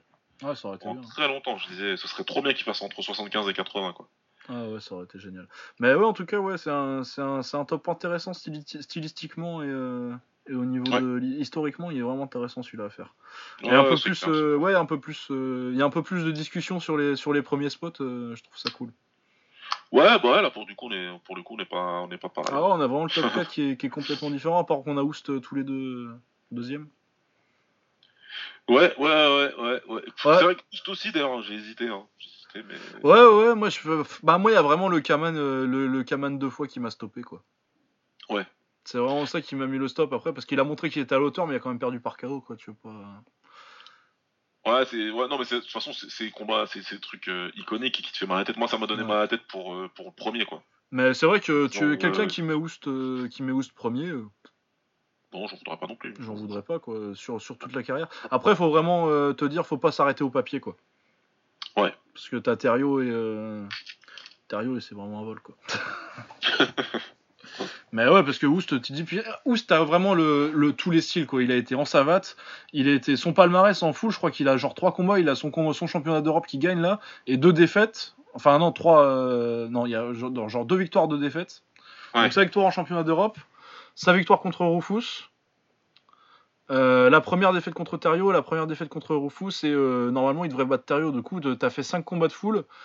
Normalement, t'aurais dû battre euh, Terrio et Rufus qui sont tous les deux top 5 dans les meilleurs du foot de, du de l'histoire. Ouais. Donc ça, plus bah, ta performance contre Kaman quand même, parce que la performance est ouf. toute la carrière, et puis toute la carrière ensuite, quoi. Tous les mecs qu'il a tapé, les Branko Sikatic en 80, les Ernest Simmons. Non, ouais, incroyable euh, la carrière de Houst. Mais ouais, du coup, ça m'a fait. Quand je me suis dit, putain, j'ai mis Houst deuxième quand même et je l'ai mis premier poids lourd, je me dis, pour le plus grand de tous les temps, ça commence à causer fort quand même. Là. Bah ouais, ouais, bah oui, oui. oui. Ça, si tu veux, par contre, ça pour moi c'est pas compliqué. voilà. Même si, encore une fois, comme je te dis, hein, j'aime pas trop l'exercice de comparer les époques. Mais pour moi, lui, il est assez clair en termes de meilleur kicker de l'histoire. J'ai pas de, j'ai pas de ouais, problème. Ouais, ouais, bah c'est. Il y, a, un certain, il y a un certain Italien qui cause quand même un peu. Un bah, après, c'est exactement ce dont on parle depuis tout à l'heure. Il y a le talent qui fait que. Euh, ouais, et puis il y a le côté. Euh, bah, Oust, t'as le côté tous les sports, euh, tous les poids, n'importe où, n'importe quand, alors que Petrosian, je domine qu'une KT, que en, que, en K1, mais c'est la meilleure KT de tous les temps, quoi. non, mais voilà, Oust, encore une fois, c'est pareil. Oust, c'est le numéro 1, logique. Si tu parles de combat de meilleur combattant de tous les temps, etc. Maintenant, si tu me parles de la personne sur un ring qui fait les choses qui me, qui me rendent le plus ouf, c'est très clairement Petrosian. Ouais. Mais, très... mais, après, c'est ce qui me va à moi. Enfin, voilà, quoi. Ouais, bah, de toute façon, euh, bon, on va pas faire l'épisode. Euh, on va pas enchaîner directement sur, le top 10 de tous les temps, ça va être compliqué, ça. Où est-ce que tu mets Benur Quidez ce, top 10 là, il va. Ouais, bon, on le fera dans 8 ans. Dans, dans 8 ans. Hein. Ouais, je, suis pas, pressé celui-là. Je suis pas pressé de le faire celui-là parce que ça va être des recherches. Hein. ouais, c'est clair. On va mater du combat. Ouais, bah voilà, on va peut-être faire un petit résumé euh, de notre top 10. Je vais commencer, je l'ai fait tous parce que je me rappelle plus exactement mon ami qui. Ouais, Et puis euh, tu feras le tien ensuite. Donc mon dixième c'est Nicky Holtzken, ça par contre je pense qu'on avait le même. Mon neuvième c'est Arthur Kishenko. Mon huitième c'est Rick Rufus. Mon, septième, c'est Don Wilson. Sixième, Dimitri Chakuta. Ouais, ça lui va bien cette place-là. Euh, juste à la, à la, porte du top 5, je trouve que c'est vraiment la, bonne place qu'on lui a trouvé. Euh, cinquième, Chang Puek, parce que 3-1 contre Rob. Encore une fois. Euh, quatrième, Tyron Spong. Troisième, Artem Levin. Deuxième, Ernesto Houst. Et premier, Rob Kaman. Ouais, et moi donc, j'avais donc dixième, Nicky Holsken. Neuvième, Don Wilson. 8e Arthur Kishenko, 7e Rufus, 6e Dimitri Shakuta, 5e Champouek Katsungrit, 4e Rob Kaman, 3e Tyrone Spong, 2e Oust et 1er Artem Levin. Ah ouais, mais je crois qu'on a que genre 3 euh, spots qui sont. On n'a pas beaucoup de différences. Euh, on a les mêmes noms, mais on a que 3 spots. Euh, bon, après, ils sont tous dans les mêmes zones. On n'a pas un 8 qui s'est retrouvé premier chez l'autre, mais. Mais franchement, je tiens à le dire, hein, je pensais vraiment pas qu'on aurait tous les mêmes noms. ah ouais, non, on s'est vraiment pas concerté avant. Euh. Ouais, pas du tout. En plus, euh, on aurait dû le faire avant, le top, etc. Enfin bref, il, a il s'est étalé sur longtemps celui-là. Donc non, non, franchement, je suis assez surpris et pas surpris. non, mais ouais, bah, il faudra qu'on trouve quelqu'un qui pense pas comme nous pour cette émission. Ce sera un peu plus intéressant des fois, en fait. on va dire qu'on fait tout exprès, etc. Mais pour le coup, non, je pensais vraiment qu'on aurait un, top 10 un peu différent parce qu'il y a des noms, euh, de, des, mentions qui peuvent être dans, les, dans le top 10. Donc non, voilà. Bon, bah écoute. Non, bah, écoute, c'est cool. Hein. Non, Moi, je bah pensais que tu aurais Peter Smith par exemple dans, le, dans ton top 10. Ah, ouais, non, j'ai. Ouais, c'est pas loin, mais non, vraiment, il y avait. Ouais, Peter Smith, remarque, c'était pas. C'est trop court en fait. Ouais, ouais. C'est trop court, vraiment, il fait que peut-être quoi, 3-4 ans au top? Même pas? Ouais, ça va vite. Ouais. il est vite blessé, il a vite. Euh. Puis ouais, t'as que Kaman et Shankpouek, quoi. C'est quand même c'est le cinquième et le premier, mais euh, t'as pas une carrière autour en fait t'as un événement, c'est un peu comme Euristi, tu vois. Non, après, le, piège avec Smith, si tu veux, c'était, euh, même si c'était. il était super fort, c'était de passer le, piège du, mysticisme un peu qui est autour de lui, quoi. Comme le gars, après, il est mort. Et ouais, après, il est mort, donc forcément, t'as. Euh, il a mis KO Kaman. Euh. Voilà, c'est le genre de type, t'as envie de classer haut parce que voilà, parce qu'il y a une espèce de légende autour. Mais ouais, non, c'est trop court pour moi, il y avait quand même plus. Mais c'est vrai que, après, s'il y a des gens qui mettent Smith dixième. Ouais, pareil, pourquoi pas. Hein pourquoi pas. Hein. Ça se, ça se débat, ça se débat tout ça. Ouais. Non, ouais, bah, très. Non, je suis content, il était cool à faire celui-là. Les... Puis c'est pas une KT qui est, qui est, pas, qui est forcément médiatisée, mais c'est une KT hyper intéressante en fait. Du coup, euh, si vous avez. Euh, s'il y a des mecs qu'on a mentionnés que vous connaissez pas, Dimitri Chakuta. Allez-y, allez Allez les voir, vous pouvez. Non, mais même des mecs qu'on connaît, genre euh, des Artem Levin ou des Spong, qui sont vachement plus connus pour leur carrière dans des pots ouais. Allez voir à 77, c'est vraiment un truc de fou quoi. Mais sinon, ouais, c'était euh, c'était le plus sympa à faire de loin parce que déjà il y a eu beaucoup de j'ai il y a eu beaucoup de visionnage, vraiment beaucoup dans mes euh, dans mes déplacements, etc. Là, dans les télé et tout, j'ai eu le temps de regarder pas mal de vidéos. Ça m'a forcé à regarder beaucoup de vidéos. Certaines j'en avais déjà vues, certaines d'autres, surtout les gars des années 80. Donc je me suis bien fait plaisir en fait au final.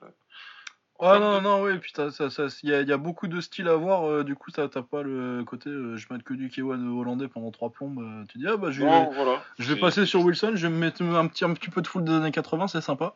Ah, j'ai jamais autant regardé de full que depuis trois mois, si tu veux. Ah ouais. J'ai vraiment regardé beaucoup, beaucoup de full. ça va, j'étais pas, j'avais pas d'a priori sur le full parce que parce que je suis suffisamment vieux pour en avoir vu à haut niveau. Mais quand même, j'étais pas dans l'a priori, mais euh, je suis moins catégorique sur les différences de niveau entre le kick et le full. ah ouais, non, mais dans les années 80, en tout cas, après, maintenant, euh, il y a encore quelques bons fouleurs, mais souvent tu les vois venir en kick de toute façon, les vrais bons. Mais euh, le kick des années 80. Mais voilà, t'as des mecs, tu te dis que s'ils avaient voulu aller en, kick, ils auraient pu faire euh, du mal. Parce que j'ai été ah loin dans l'usage de full, du coup, à cause de. Enfin, avec tes playlists là, ça me fait euh, ah pendant, pendant 10 heures. Mais je suis même retrouvé à, à, regarder des combats de français un peu plus récents, quoi. Tu sais, les Nuits des Champions avec les Christophe Ouais, ouais, bah, il y a le Sébastien Pass contre. Sébastien Pass, ouais. Et j'en ai vu beaucoup, j'en ai vu beaucoup du coup, donc je me suis bien fait plaisir. C'était vraiment super sympa. Bah tiens, euh, à propos de full euh, des années 80, là, euh, il y en a un qui vient de ressortir sur YouTube, la vidéo elle a disparu. Alvin Proder contre Bob Furman. Euh, ça, c'est un combat qui m'a de regarder. Ouais. ça, euh, il vient de ressortir sur YouTube. Je l'ai mis sur la playlist de Sorman. Je sais pas si je l'ai mis sur Prodor déjà. Mais ouais, euh, celui-là, euh, c'est deux de mes préférés en full contact des années 80. c'est, je les avais mentionnés. C'est les deux que j'avais mentionnés en 70 kilos. sur, c'était mes petites mentions honorables. Et ouais, ça, c'est un combat de full. Ouais. Très beau match de style en plus entre le technicien et puis le mec un peu plus pressure fighter de, comme Furman et, et Prodor. Non, vraiment putain de combat. Il vient de ressortir sur YouTube, euh, profitez-en. Et eh bien voilà, merci de nous avoir écoutés pendant. Oh putain, on a encore fait 3 heures. on fait 3 heures, je, me rends pas compte. Là, pour le coup, j'ai un vrai, vrai, vrai kiff euh, cet épisode. Ah ouais, non, non, non, moi j'adore à faire les, de toute façon les top 10 all time sur des cas comme ça. Je sais pas, euh, on va pas annoncer le prochain tout de suite, je pense qu'on ouais, va. Ouais, on verra. On verra. Bah, à mon avis, je pense qu'on forcément on va, se, on va se diriger vers plus bas en poids. Euh, oui, bah ouais. forcément, parce que bah, je, viens, je viens de dire que 85 et 90, euh, c'était pas tellement intéressant de les faire tout de suite. Non, il n'y a pas Dans 10 ans. Dans 10 ans, on les fera. Mais par contre, euh, je sais pas, vers 67, 65, 63 65, 67, il y, a de quoi faire. Il y a de quoi faire. Mais celui-là, par contre, au niveau recherche, il va être dur. J'ai pas hâte de le faire au niveau il faut, temps que ça va prendre. Et comment tu décides de gérer les tailles aussi maintenant Ça, ça, ça, ça va être chaud. Parce qu'encore bah, en, 70, en 77 et même en 70, tu te dis, ah, ça va, euh, t'en as 2-3 à mettre et puis euh, le reste, tu peux dire une fois que t'as mis Bois KO et que tu parles de Yotsun Clay, ça va un petit peu. Et puis en 60-80, tu dis, bon, il y a Shang Puek, euh, il y a un peu Kongsak, mais il y en a pas tellement qui sont montés à ce point-là, quoi. On va pas parler de Klein non plus, mais. non, non, on n'a pas parlé de ça mais bon c'est compliqué à parler avec c'est compliqué. Ouais, non, mais moi je trouve euh, Après 65, pour être honnête, euh, moi je peux te faire un top 10 euh, avec que des tailles dedans. Bah, c'est ça. Hein. Du coup, je pense qu'on va essayer de faire vraiment ceux qui ont fait une vraie carrière en kick, quoi. Parce qu'autrement, si je dis, si on fait vraiment les meilleurs, je vais mettre 10 tailles et. ah, bah ouais. Et, je, je, vais faire un top 10 tailles qui ont combattu en international. Je vais juste te faire ça. Parce qu'après, je fais un taille, un top que des mecs qui ont combattu euh, là-bas. ouais, non, non. Non, moi, ce que je trouve, euh, ouais, on va pouvoir faire ça euh, avec les mecs qui ont vraiment, les tailles qui ont vraiment combattu dans les règles du kickboxing et à l'international un petit peu. Après, d'autres tops sympas à faire. Si vous avez des idées, n'hésitez pas. Moi, moi, de toute façon, j'aime bien. Ouais, mais moi je me dis qu'on pourrait bien faire aussi un petit. pour se reposer entre les deux, un truc qui prend un peu moins de recherche, c'est des, des tops à thème, à thème tu sais genre les plus sous-cotés ou euh, des trucs euh, genre euh, box ou des trucs comme ça. Même sans forcément faire des top 10, tu vois, mais genre juste un top sans ordre. Ouais, petite liste, ouais, des listes de comme ça, bien sûr. Genre des petites, des petites discussions à thème comme ça pour leur série, je pense que ça va faire une petite pause le temps qu'on recherche un petit peu les. Parce que ça, on va y avoir du, va y avoir du boulot. Ouais, pas de souci. Moi, euh, bah, j'en parle euh, devant, euh, à la vue de tous, parce que j'ai oublié d'en parler à Lucas. Mais voilà, il y a des trucs qui, que je pense qu'on fera, parce que déjà il y a eu pas mal de demandes sur, sur le sur le mouet. Nous, on veut parler un petit peu plus du Muay Thai. Et vu que je suis pas mal, là j'ai mis des trucs sur Danny Bill et il y en a d'autres qui arrivent sur d'autres Français. Ouais, je pense qu'on va pouvoir se mettre un petit. Alors, ce sera pas un top 10, j'ai pas envie de faire un top 10 du tout là pour le coup, mais ce sera une liste des meilleurs, des meilleurs de, des meilleurs Français ah ouais, ça, ça va, c'est pas trop dur à faire au niveau. Ça, c'est pas dur. Je pense que ça peut, voilà, ça plaira à tout le monde. Il y a beaucoup de vidéos à regarder sur YouTube qui sont, qui sont accessibles, donc. Euh, ouais, et puis les playlists elles sont déjà faites, du coup c'est marrant. Ouais, en plus. Donc ça sera rapide à faire. Je pense qu'on va essayer de faire ça comme on a pas mal de connaissances tous les deux là-dessus, on va pouvoir. Ouais, je pense que ce sera aller hors série là, euh, ça va se diriger vers des trucs un peu plus comme ça parce que je pense qu'on a fait euh, les trois grosses KT à part, à part les 65, 63, 67 qu'on fera avec, mais celle-là ça va prendre beaucoup de temps, je pense, et euh, ça va y avoir beaucoup de recherches. Ouais, c'est clair. Donc on va faire des trucs entre temps. on va se retrouver, que je dise pas de conneries. Demain, c'est pas possible. mardi, c'est pas possible. Mercredi, ça va pour toi? Euh, mercredi, mercredi, mercredi, ça peut le faire, ouais, ouais. Ça peut le faire, donc euh, bah, mercredi pour euh, notre épisode régulier de cette semaine pour parler de Nordino Bali et de l'UFC. Yes. Et peut-être éventuellement un peu de Rigondo et de. C'était quoi la semaine dernière, Ouskategi Ouskategi, ouais, ouais, il a eu. Ça commence bien cette année, hein. Il y a ah, déjà des ça, ça commence bien, pour Upset of the Year, pour Comeback of the Year, enfin, il y en a pas mal des trucs. Ouais, il y a des trucs sympatoches. Du coup, bah, a priori, ce sera mercredi. Euh, parce que de toute façon, je vais pas pouvoir avant, moi, je pense. Euh, voilà, on se retrouvera pour euh, la grande victoire de Nordino Bali mercredi soir. Et bon, bah, sinon, les prochains hors série, on en vient d'en faire un. Vous savez, généralement, c'est tous les mois ou deux quand on trouve une. Voilà. Mais après, à mon avis, on va aller plus vite pour celui-là parce que, ouais, vraiment, le top français, là, ça me plaît bien à faire. Et, euh, ouais, ça, c'est C'est un truc qui est, qui est, fait assez rapidement, surtout si on fait pas d'ordre. Euh, parce que de toute façon, on va faire beaucoup de catégories différentes. Les, ouais, les, les classés, c'est. Je trouve pas ça tellement intéressant dans ces cas-là, en fait. Ouais, pareil. Du coup, euh, ouais, si quelqu'un connaît des boxeurs français et veut venir en parler avec nous, les habituels, là, euh, si ça Ah, bah, euh, venez, hein. mais de toute façon, euh, enfin, je le dis là devant tout le monde, pareil, mais Abdel, là, vu qu'on va parler de gars comme Danny Bill, Farid Villom et compagnie, tu, tu, vas venir, je crois. Il hein. n'y a pas besoin de faire de, visionnage pour le coup. Ouais, ça va, toi, tu, il les a déjà vus, Abdel. T'as tout dans la tête, mais bon, on en reparlera. Mais n'hésitez pas, comme d'hab, venez. vous avez vu, avec You et Abdel, c'était sympa. Avec Will aussi, c'est toujours sympa. Bah, de toute façon, on sait qui c'est le prochain, faut qu'on le chope. Ouais. Alex Alex Monsieur Alex. Hein Mais il est à la retraite, mais t'inquiète, on va le choper. Voilà. Bon, bon, on est, à 3 heures là. On va vous dire. Euh, ouais, bah, de toute façon, c'est les, les, temps standards maintenant pour les, pour les épisodes de Bordeaux 3 heures. Vous avez passé 4 heures la semaine dernière. Vous pouvez faire 3. Ouais, 3 heures, c'est rien. 3 heures, c'est rien du tout. Non, mais l'épisode d'actu, il sera moins, il sera beaucoup moins long. Ouais, ça va être plus rapide, il n'y a pas encore trop trop d'actu. Euh, bah voilà, on se retrouve mercredi pour euh, cet épisode d'actualité. Vous pouvez nous retrouver comme d'habitude euh, sur Twitter. Baba c'est at b a b a s m i r s. Moi c'est at lucas underscore bourdon, donc l u c s underscore b u r d o n, comme l'insecte. Trouver des blagues. Euh, ouais, bah merci d'avoir écouté euh, ce top 10 euh, qui était très fun à faire. S'il y a des mecs que vous connaissez pas dans les mentions ou dans le top 10 même que vous avez pas vu boxer, peut-être Chang Puek parce qu'il est pas si connu que ça en fait finalement. Ouais, Surtout pour Rufus, mais pas du tout pour les autres trucs. C'est un peu genre ses combats contre Taïkin, tout ça. Ouais, c'est moins connu ça. Ouais, c'est moins connu. Donc j'ai fait les playlists sont faites. Vous pouvez aller sur sur ma chaîne qui est avec mon nom Lucas Bourdon. Vous vous y trouvez facilement. Et voilà. Portez-vous bien et à plus. Ciao. À plus tard.